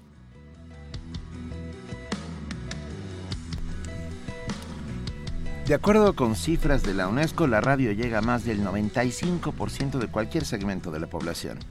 De ahí que la instancia internacional haya propuesto este 2016 la celebración de la importancia de este medio de comunicación en la prevención y atención de momentos de emergencia.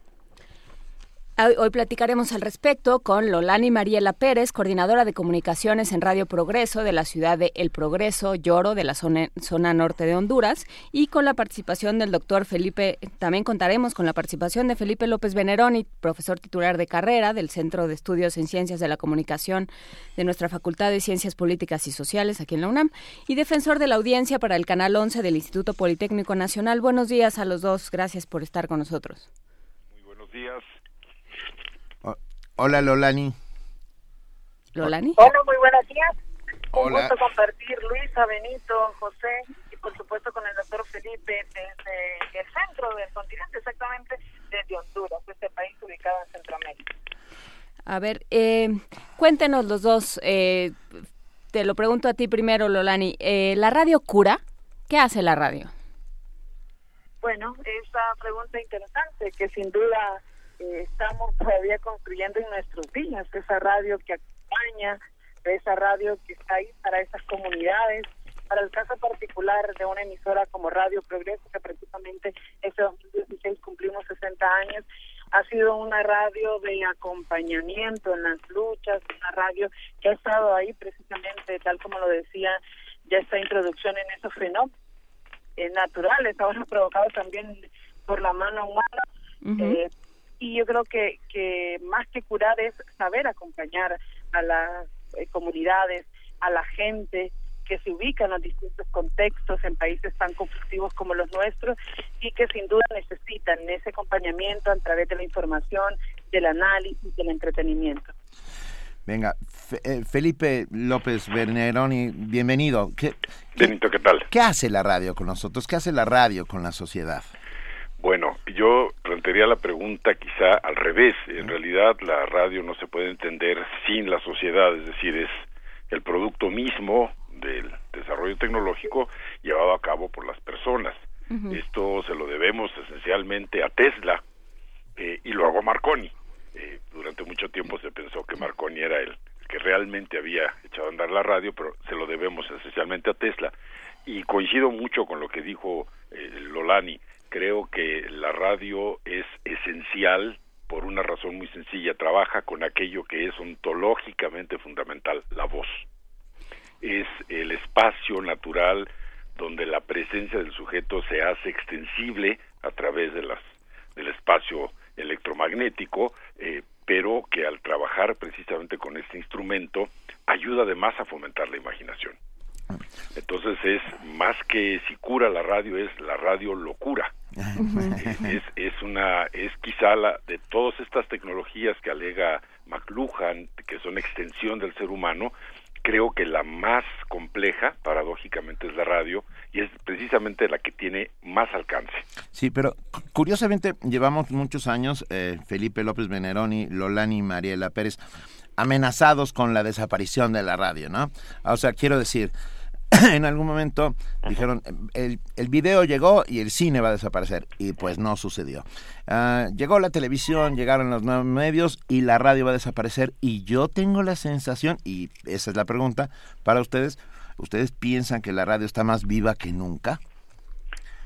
pues eh, si me permiten Lolani eh, yo diría que sí Eh, al contrario de lo que estas actas de defunción que se suelen extender de manera un poco liberal y arbitraria eh, el libro acuérdate también se decía bueno una vez que esté eh, eh, la televisión y la radio ya la gente no va a leer la, la, la ficción de Ray Bradbury no de Fahrenheit 451 y ahí está. Es decir eh, si es una extensión del hombre solo desaparecerá cuando desaparezca el hombre no eh, yo sí creo que la radio está más viva que nunca. Incluso me atrevería a decir esto si las tecnologías que forman parte del entorno humano y no al revés eh, están eh, in- interactúan entre ellas hay un proceso de evolución adaptativa.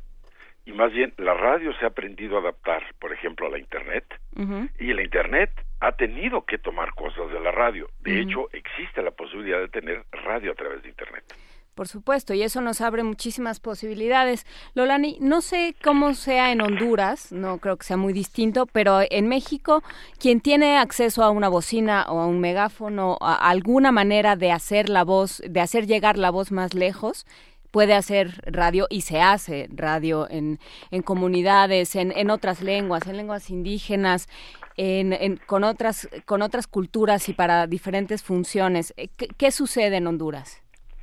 Bueno, primero compartir, ¿verdad? Al igual que Felipe, yo creo que sí la radio se viva frente a un montón de retos frente a estas nuevas tecnologías. En el caso particular de Honduras está creciendo el tema de la radio popular y comunitaria. Ujú. Actualmente hay más de 30 emisoras que están ahí en esas comunidades, sobre todo indígenas y garífunas. Recordemos que Honduras es muy rica en esa diversidad cultural. Hay más de 45 comunidades garífunas en todo el litoral atlántico.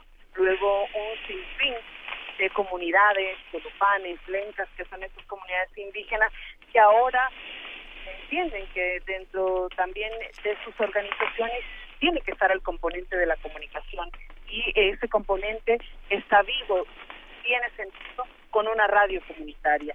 Aquí, déjenme contarles, amigos y amigas que nos están escuchando, hay radios que son conectadas caseramente, son radios que, eh, bueno, con, con algo de música, pero sobre todo llevando las voces de las comunidades están acompañando a esos hombres, a esas mujeres, a esas juventudes que están en medio de conflictos, de despojos territoriales, de los megaproyectos que ahora están desplazando. Entonces se ve desde las organizaciones y desde las comunidades que es necesario contar con esa radio comunitaria que es sinónimo de cercanía y de lucha frente a todos estos problemas que está afectando. ¿Es radio de resistencia? Sí, bueno, es radio de, de resistir ante un modelo, ¿verdad? Un modelo que está despojando, un modelo neoliberal agresivo que se expresa en procesos de privatización, en procesos de desplazamiento de muchas comunidades y ahí es donde están jugando un papel importante. Contarles que aquí las radios garífunas han estado denunciando los proyectos turísticos que se están instalando a la orilla de las playas, se están dando también soberanía a estas comunidades. Pues han nacido radios en el marco de esta lucha. Las comunidades indígenas para el caso están en los distintos, en los distintos departamentos, en los distintos municipios del país instaladas ahí únicamente con el objetivo de denunciar y de acompañar la lucha que tienen las comunidades en contra de la instalación de mineras, también instalación de hidroeléctricas y la tala y la, y la destrucción del bosque, que son realidades muy cotidianas para esas eh, comunidades, pero que ven que teniendo una radio, que teniendo ese medio de comunicación, es eh, toma más fuerza esa lucha que están teniendo. Venga, a ver, eh, perdón, Felipe López Veneroni, con tu experiencia como defensor de las audiencias para un canal público de televisión, ¿qué nos dirías al, al respecto de la, Defensoría de las Audiencias, de las radios universitarias, de las radios comunitarias? ¿Qué, qué, ¿Cuál es la relación uh, que debemos sostener con estas audiencias y cómo comportarnos, pues? Bueno, eh, incluso me, me, te comento, Benito, que antes de eh, ser el defensor de la audiencia en Canal 11, eh, Chandar, la Defensoría de las Audiencias para el Instituto Mexicano de la Radio de 2009 Mira. a 2011, Man. a través de códigos de ética eh, y un estatuto de la Defensoría, cuáles son los objetivos, etcétera. Ahora ya es una obligación constitucional, todos los medios, incluyendo los universitarios, tendrán que tener alguna defensoría eh, y creo que esto se debe a una cosa fundamental. Eh, la radio, como bien decía Leliani, está íntimamente ligada a la comunidad. Uh -huh. Quizás, repito, el medio más ligado a la comunidad. Aún aquellas radios que podríamos pensar que solamente transmiten música del momento, etcétera, bueno, también hay un vínculo ahí emocional y cultural muy importante, pero precisamente por esta esta relación tan estrecha con lo comunitario, eh, es que también los medios tienen que tomar en cuenta a la audiencia no como un sujeto o un cliente, sino como una parte integral de su discurso. Es la radio y cualquier medio es posible en la medida en que ocurre en un entorno cultural que es lo que permite la comunicación.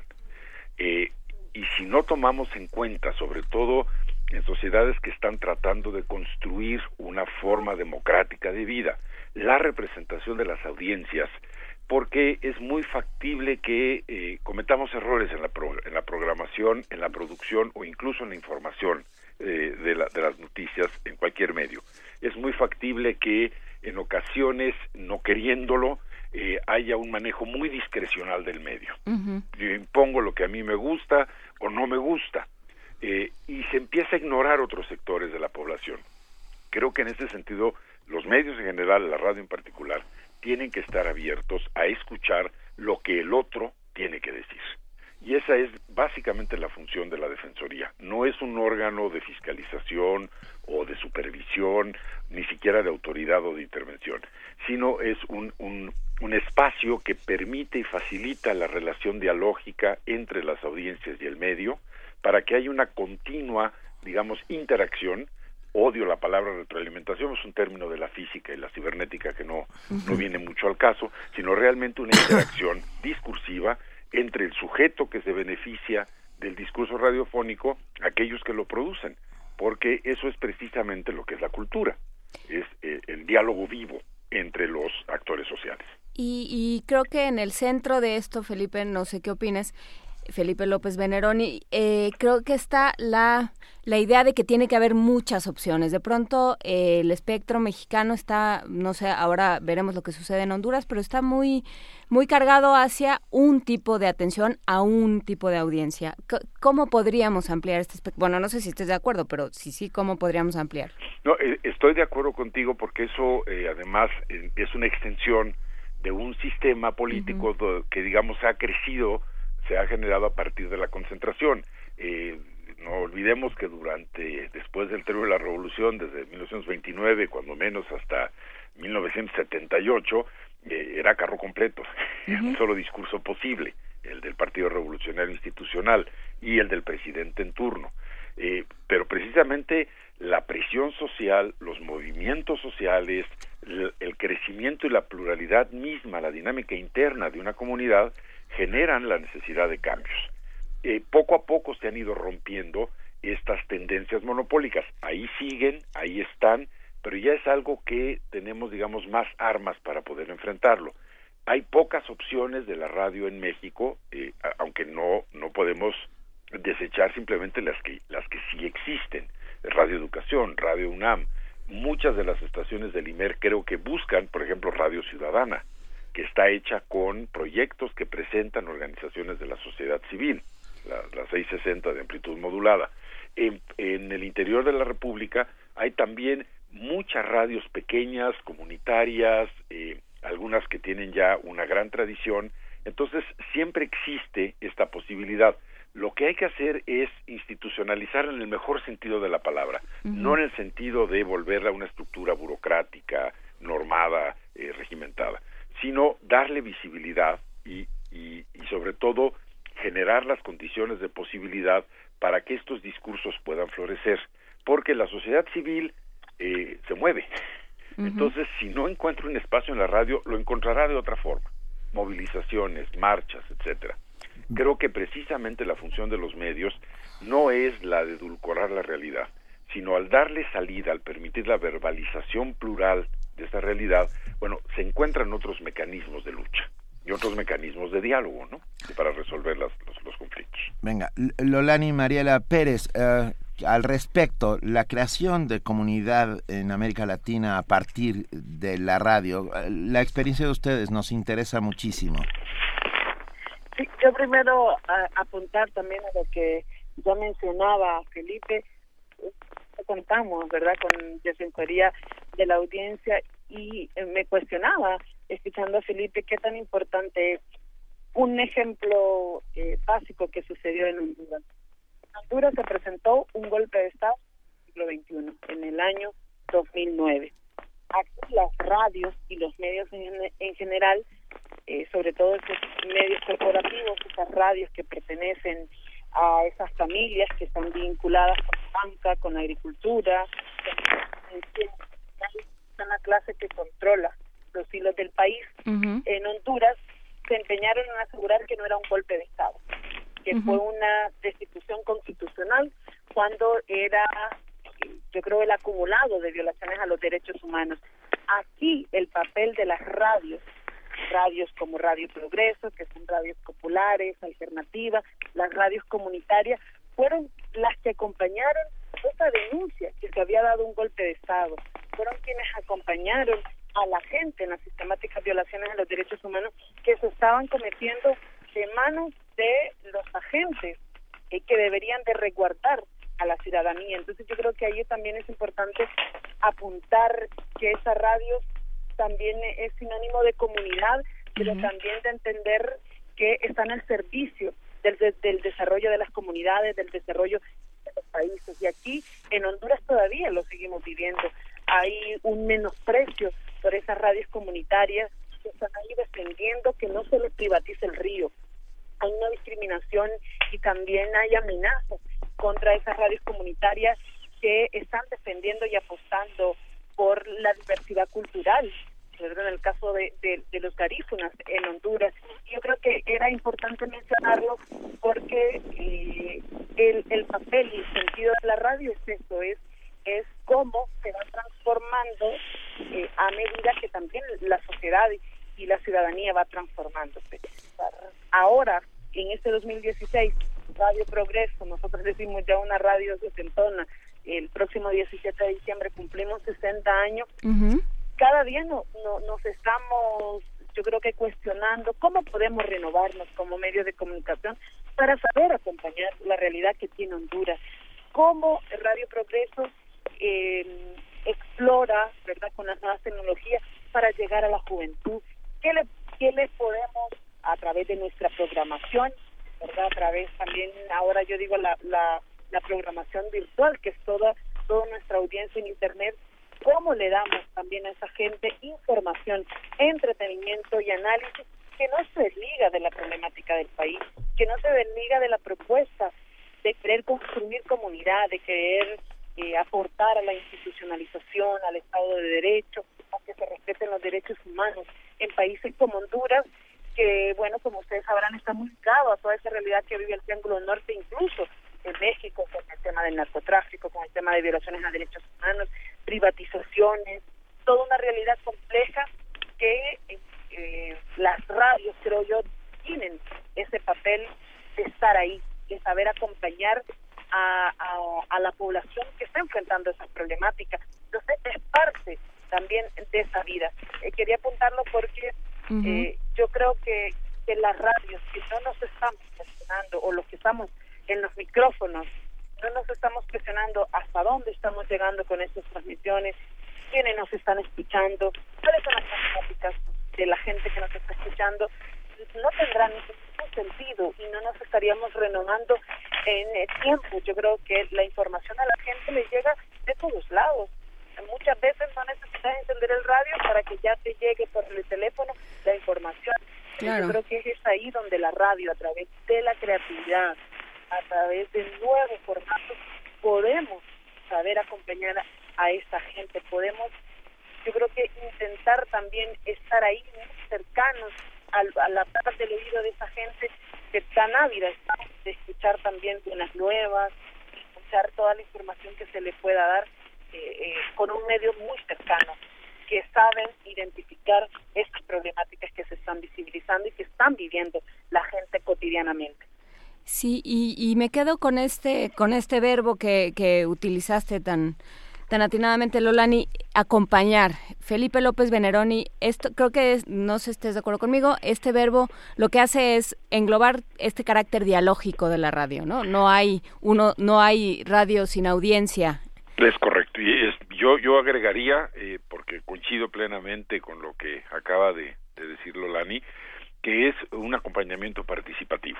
Y, y, en ese sentido, ¿qué le toca a la audiencia? ¿Cómo tiene que participar? Mira, hay un ejemplo en México muy interesante que son los radioeducaditos, que es esta comunidad de escuchas de radioeducación, por ejemplo, que han organizado mucho antes de que existiera la cuestión de las defensorías, eh, han organizado una especie como de grupo de escuchas de radioeducación. Como de consejo. Eh, pues sí, y vigilan un poco que no se desvíe la radio del el tipo de programación con el cual está comprometida, participan mucho, escriben, están muy presentes en todo lo que ocurre en su estación. Radio Universidad tiene un perfil eh, distinto al de Radio Educación, no digo diferente, pero sí distinto. Eh, hay quizá una, una relación más pasiva de, de los escuchas, eh, hay que ver también los perfiles de las audiencias. Paradójicamente, Radio, Radio Universidad tiene un perfil, y sé que están tratando de revertir eso, de gente muy mayor, no necesariamente estudiantil. Ya no, Ahora ya no. tienes Radio, Radio Ibero, que sí está muy dirigida a los chavos y hecha por chavos. Entonces, creo que sí, esto, este concepto de acompañar es muy importante. Ese es estar presente, este hacerse presente a través de la voz, de la palabra. Pero también es un, espacio que permite mucho la participación. Y esto es parte de una cultura política que hay que tratar de cambiar y la radio creo que puede ser un mecanismo, lo vimos en los sismos del 85 en México, cómo la radio se convirtió en el centro neurálgico y vital de eh, los discursos, de la información, incluso de, la, de la, esta sensación precisamente de que estábamos todos conectados. Y ahora estamos más conectados gracias a redes sociales. Este, tú dirás que no es participativa la audiencia de Radio UNAM, pero te invito un día a que te sientes aquí y este y recibas todo el tiempo esta, esta colaboración de la audiencia, esta forma de decir aquí estoy y esto es lo que yo quiero. No, sí, digo, es, distinta la, los públicos, pero además yo creo que esto es lo que estaba tratando de decir al principio, es decir, el hecho de que vengan nuevas tecnologías o nuevos medios no supone la negación de los anteriores, al contrario, se complementan y enriquecen. Ahora tenemos mucha mayor posibilidad de decir a quienes programan en las radios, en la televisión, etcétera, si estamos de acuerdo, si no estamos de acuerdo, qué nos gustaría, dónde la están regando, etcétera, y proponer también. Entonces sí estoy, estoy totalmente de acuerdo. Mira, en este mismo momento, Lau Lau en nuestra en nuestro Twitter nos escribe, la radio cura, alegra, acompaña, simbra, siembra, acerca o aleja, cuida rutina y conduce a lo extraordinario. Muy bonito. Muy bonito, gracias Lau Lau. Eh, eh, hemos, eh, se ha ido cambiando el perfil de la audiencia de Radio UNAM eh, de, muchas maneras, pero bueno, aquí estamos haciendo un esfuerzo de creación de comunidad a partir de la radio. Juana Inés quería decir algo. Sí, eh, me iría con dejándoles a los dos esta esta pregunta. La este día de radio lo lo llama la UNESCO la radio en tiempos de desastre y emergencia. Este es el, el tema de, de, este día de la radio que se festeja mañana. Eh, hablar de desastre y emergencia en América Latina pues es una cosa es hablar de lo cotidiano no ya ya vivimos en, en, la revolución institucional y en el desastre este ya instalado. En el caso por ejemplo de Honduras empezamos nuestra nuestra vínculo con, con Radio Progreso a través del padre Ismael Moreno y a través de este momento en el que Honduras está acusando de corrupción a su presidente y está en este proceso de conversión social, ¿cómo entra en esto, cómo se inserta Radio Progreso en esta radio de tiempos de desastre y emergencia, eh, Lolani? Bueno, la historia de Radio Progreso en estos 60 años, de verdad, ha sido acompañar a, la, la gente, a las comunidades, cambiando, ahora hemos audiencia, eh, tenemos una cobertura de 13 de los 18 departamentos, con una audiencia potencial de 1.3 millones, de los 8.5 millones que hay de habitantes en Honduras. Yo creo que con eh, un país, ¿verdad?, sumergido en altos índices de violencia, de impunidad y de corrupción, al actual modelo eh, que, que vive la región en, en este momento, y yo creo que muy, muy bien lo apuntaba también Felipe, cómo la radio vamos, vamos cambiando, creo yo, renovándonos para saber acompañar las demandas de la gente. Honduras, al igual que varios países en Centroamérica, está en un momento de, eh, yo creo, cómo el movimiento ciudadano sale en reclamo a transparentar lo público, ya hubo, ¿verdad?, a finales del año 2015, expresiones de caminatas de las antorchas eh, que lo que exigían era parar y investigar los actos de corrupción en el que se ve involucrado concretamente el presidente de la República, Juan Orlando Hernández. Allí las radios, creo yo, porque no únicamente Radio Progreso, lo que les digo, acá hay un fuerte movimiento de radios comunitarias, estamos en un, en un espacio denominado Red de Radios Alternativas Populares de Honduras, que está acompañando esa lucha de la gente, pero también eh, está trabajando de lleno en los procesos de legalización, que se les entreguen permisos de operación por parte de la instancia, en este caso de la Comisión Nacional de Telecomunicaciones en Honduras, que dentro de la ley de telecomunicaciones se visibilice el término de radio comunitaria popular que hasta ahora no es así. Aquí en Honduras el efecto radioeléctrico se está dando por subasta, quien más tiene más paga cuando las radios lo que exigen son medios para saber acompañar esas luchas. Pues Radio Progreso se ha vuelto, yo creo, una radio callejera. Ahora entendemos que nuestro papel es en las calles, dando los micrófonos, yo digo, retornando los micrófonos a la gente.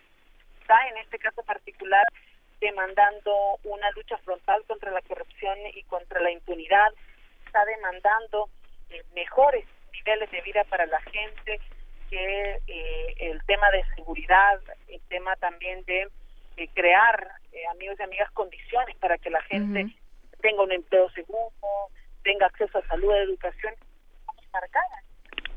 que toda esta realidad nos ha dicho nuestro papel en ese momento es saber acompañar a esa gente. Una gente que es muy diversa, que hay un, nosotros decimos chavos y chavas acá, una chavalada, que es la juventud, que también eh, es consciente de lo que le demanda esta sociedad hondureña, y ha salido a las calles a demandar participación, pero también a proponer frente a toda esa realidad. También ahí se ha tenido que mediar esta radio de Santona y cómo acompaña esta juventud tan diversa, eh, esperemos que, que más rebelde, ¿verdad?, en, en estos tiempos, para, eh, yo creo que intentar ir construyendo comunidad en este país tan destrozado, los fenómenos eh, naturales, que ahora no son tan naturales, sino los esos fenómenos políticos que creo yo que son los que han traído más destrozo para la ciudadanía. Venga. Felipe, Felipe. la radio en tiempos de desastre y emergencia. Mira, básicamente el origen de la radio tiene mucho que ver con eso. Se recuerdan una de las críticas brutales que se le hizo al Titanic era precisamente que no tenía radio.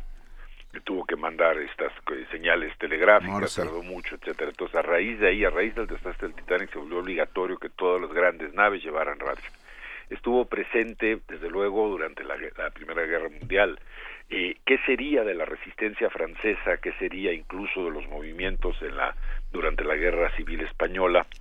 eh, sin la radio, es decir, el papel, por ejemplo, que juega la BBC de Londres como este espacio por el cual incluso se enviaban mensajes eh, encriptados y codificados, etcétera, eh, y es una situación de desastre, no cabe duda la guerra, un desastre además político, como bien dice Lolani, eh, creo que esto va ligado eh, totalmente a la radio.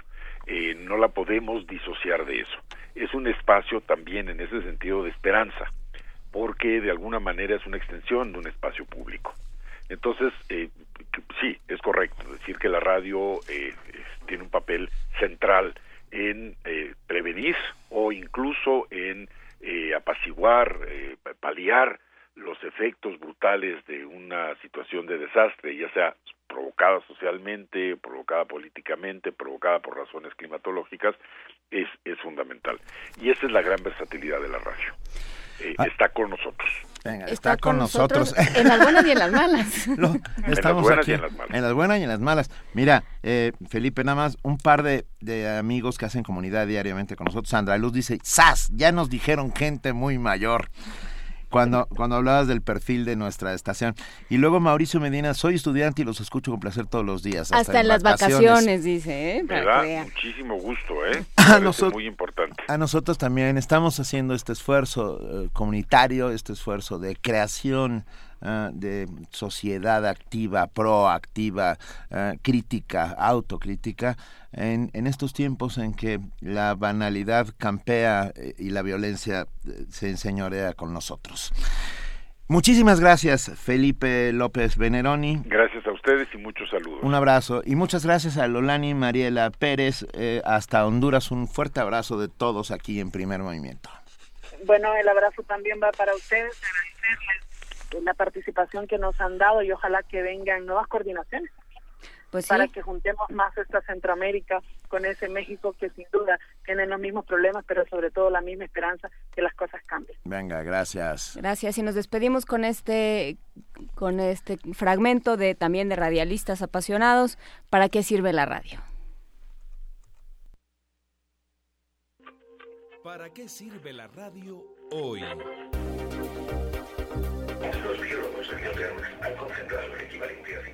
Desde sus orígenes, la radio fue un medio de comunicación útil, muy útil, indispensable.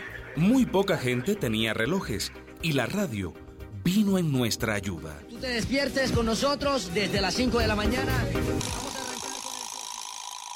Pero hoy, ¿quién no lleva un reloj en su muñeca? La vida era muy silenciosa. Cantaban los pájaros, pero no había música.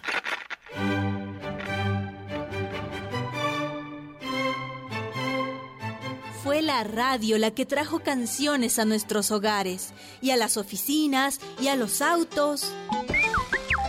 Pero hoy, millones de jóvenes van por las calles con sus memorias y sus audífonos. Son sus propios DJ. Los DJs más locos e irreverentes de la radio. Desde sus inicios, la radio se convirtió en el cartero más rápido y eficaz. Por la radio se saludaban cumpleañeras y enamorados. Se avisaba el nacimiento del bebé y el fallecimiento del abuelo. Se avisa a don Pedro Martínez que su mula apareció en el segundo parque, que vaya pronto a buscarla.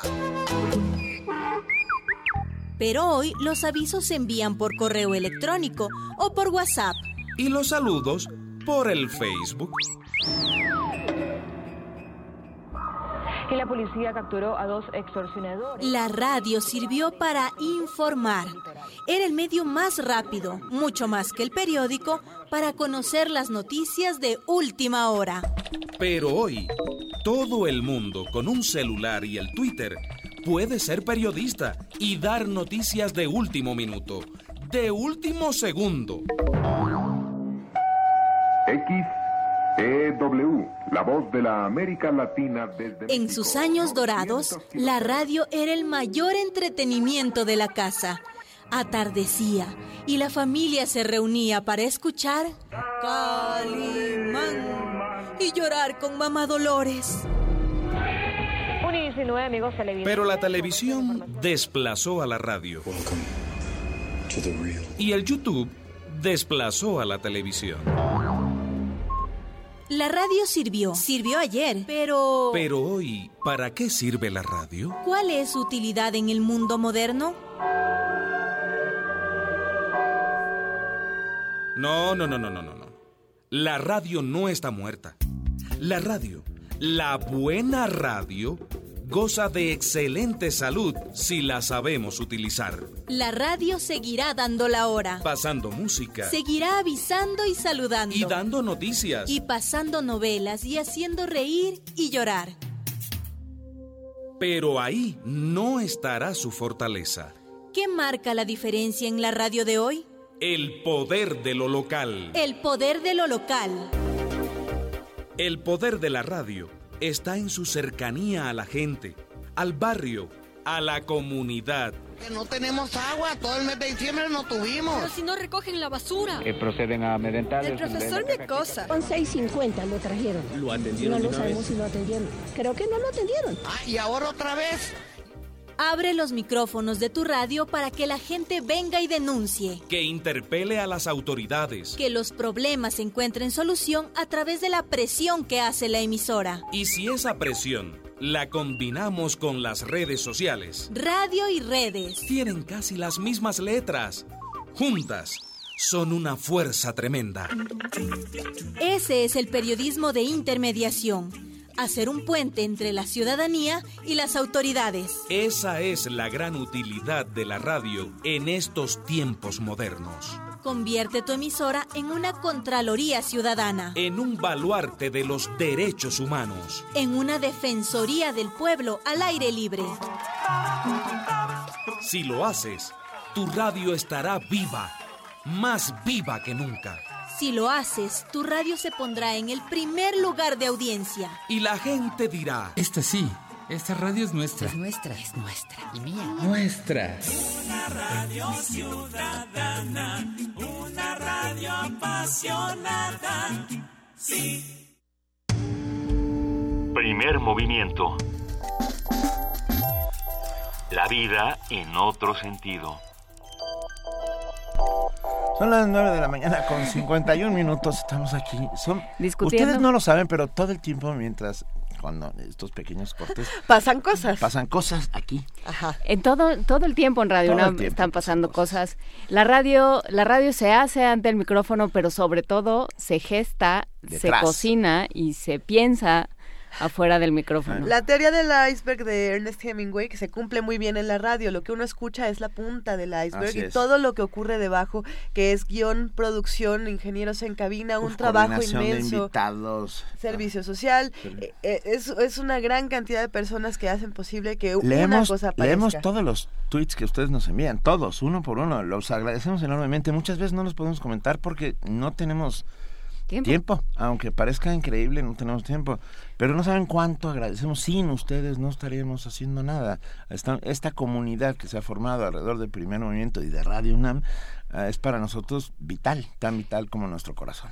¿Y les gustaría, por ejemplo, una postal sonora de cómo se hace la radio? Sí. De, de lo que pasa en el iceberg que no vemos. De cómo se gestiona, se gesta y se piensa, por ejemplo, el, el programa especial de minería.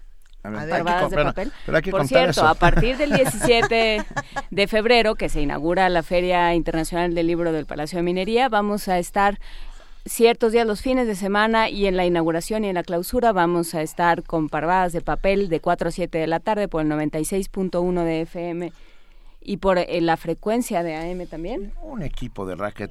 Solo un equipo de 96.1. racquetball francamente impresionante. Una, una alineación estrella.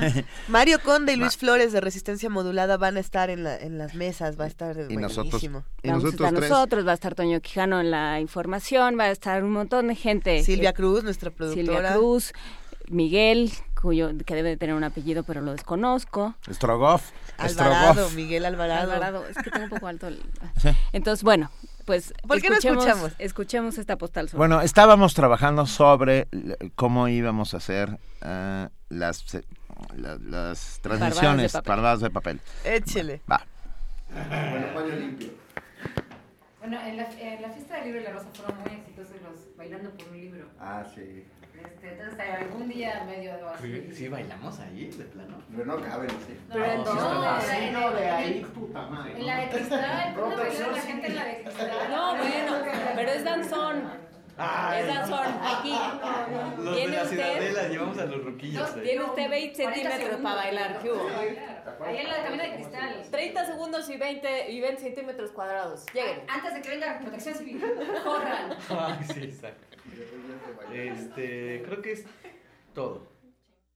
Creo que es todo, no, no es todo, No, no, no es- es no- todo. no Nunca saben es qué es lo que va a pasar en Parvadas de Papel, esperemos que lo disfruten tanto como vamos a disfrutar nosotros estando por allá. ¿Sí vamos a bailar? Solo tú, Luisa. Solo yo, porque Sí. pedí a gritos que por favor Porque- no me pusieran a bailar Por favor, a mí. no, por favor, no. Sí. Ahí está. No, no sé qué vamos a hacer. Todavía estamos eh, de- cocinando Pero esa, sí, esa vamos a hacer transmisión. muchas cosas, Vamos a hacer un montón de cosas. cosas. Además de presentar nuestros libros, tú presentas, ¿no? Yo presento, sí. Yo también. ¿Y tú, Luis? Ah, no, yo presento otros libros y vamos a presentar también por ahí un maratón de, de terror, un- una cosa que está preparando Roberto Coria y Vicente Quirarte que les va a encantar. Ya les contaremos con mu- más calma. A partir del 17 arranca la Feria Internacional del Libro del Palacio de Minería. Que ya vámonos. Ya vámonos. No, no, ya. Sí, y, no es por, vámonos. y, no es, y no es por falta de cariño, es porque se nos acaba el tiempo. Y si no, no podemos cerrar con esta canción que vale muchísimo la pena poner un día antes del Día de la Radio. Se trata nada más y nada menos que Radio Gaga de Queen. Esta canción, hay, hay que decirlo, que la escribe Re- Roger Taylor, que es el baterista de Queen. No la escribe Freddie Mercury, a pesar de todas las leyendas urbanas que hay alrededor. Y, y bueno, es una canción muy crítica. Hacía una crítica en los años 80 a cuando, cuando surge MTV. Y entonces, bueno, el, el video, como esta otra canción, Video Kill the Radio Star, empezó a, a marginar a las radios y Queen hizo una crítica muy fuerte al respecto. En este video se, se tomaban, por ejemplo, la imaginería de Metrópolis. ¿Recuerdan la película de Fritz Lang. Bueno, se toma toda esa imaginería y se hace toda un- una nueva cosa donde, bueno, entre aplausos y, y algarabías, Freddie Mercury nos enseña por qué la radio siempre va a ser una locura y siempre va a ser fundamental. Venga, muchas gracias a todos. Nos vemos el próximo lunes. Gracias, Juana Inés de esa. Gracias, querida Luisa Iglesias, queridas las dos.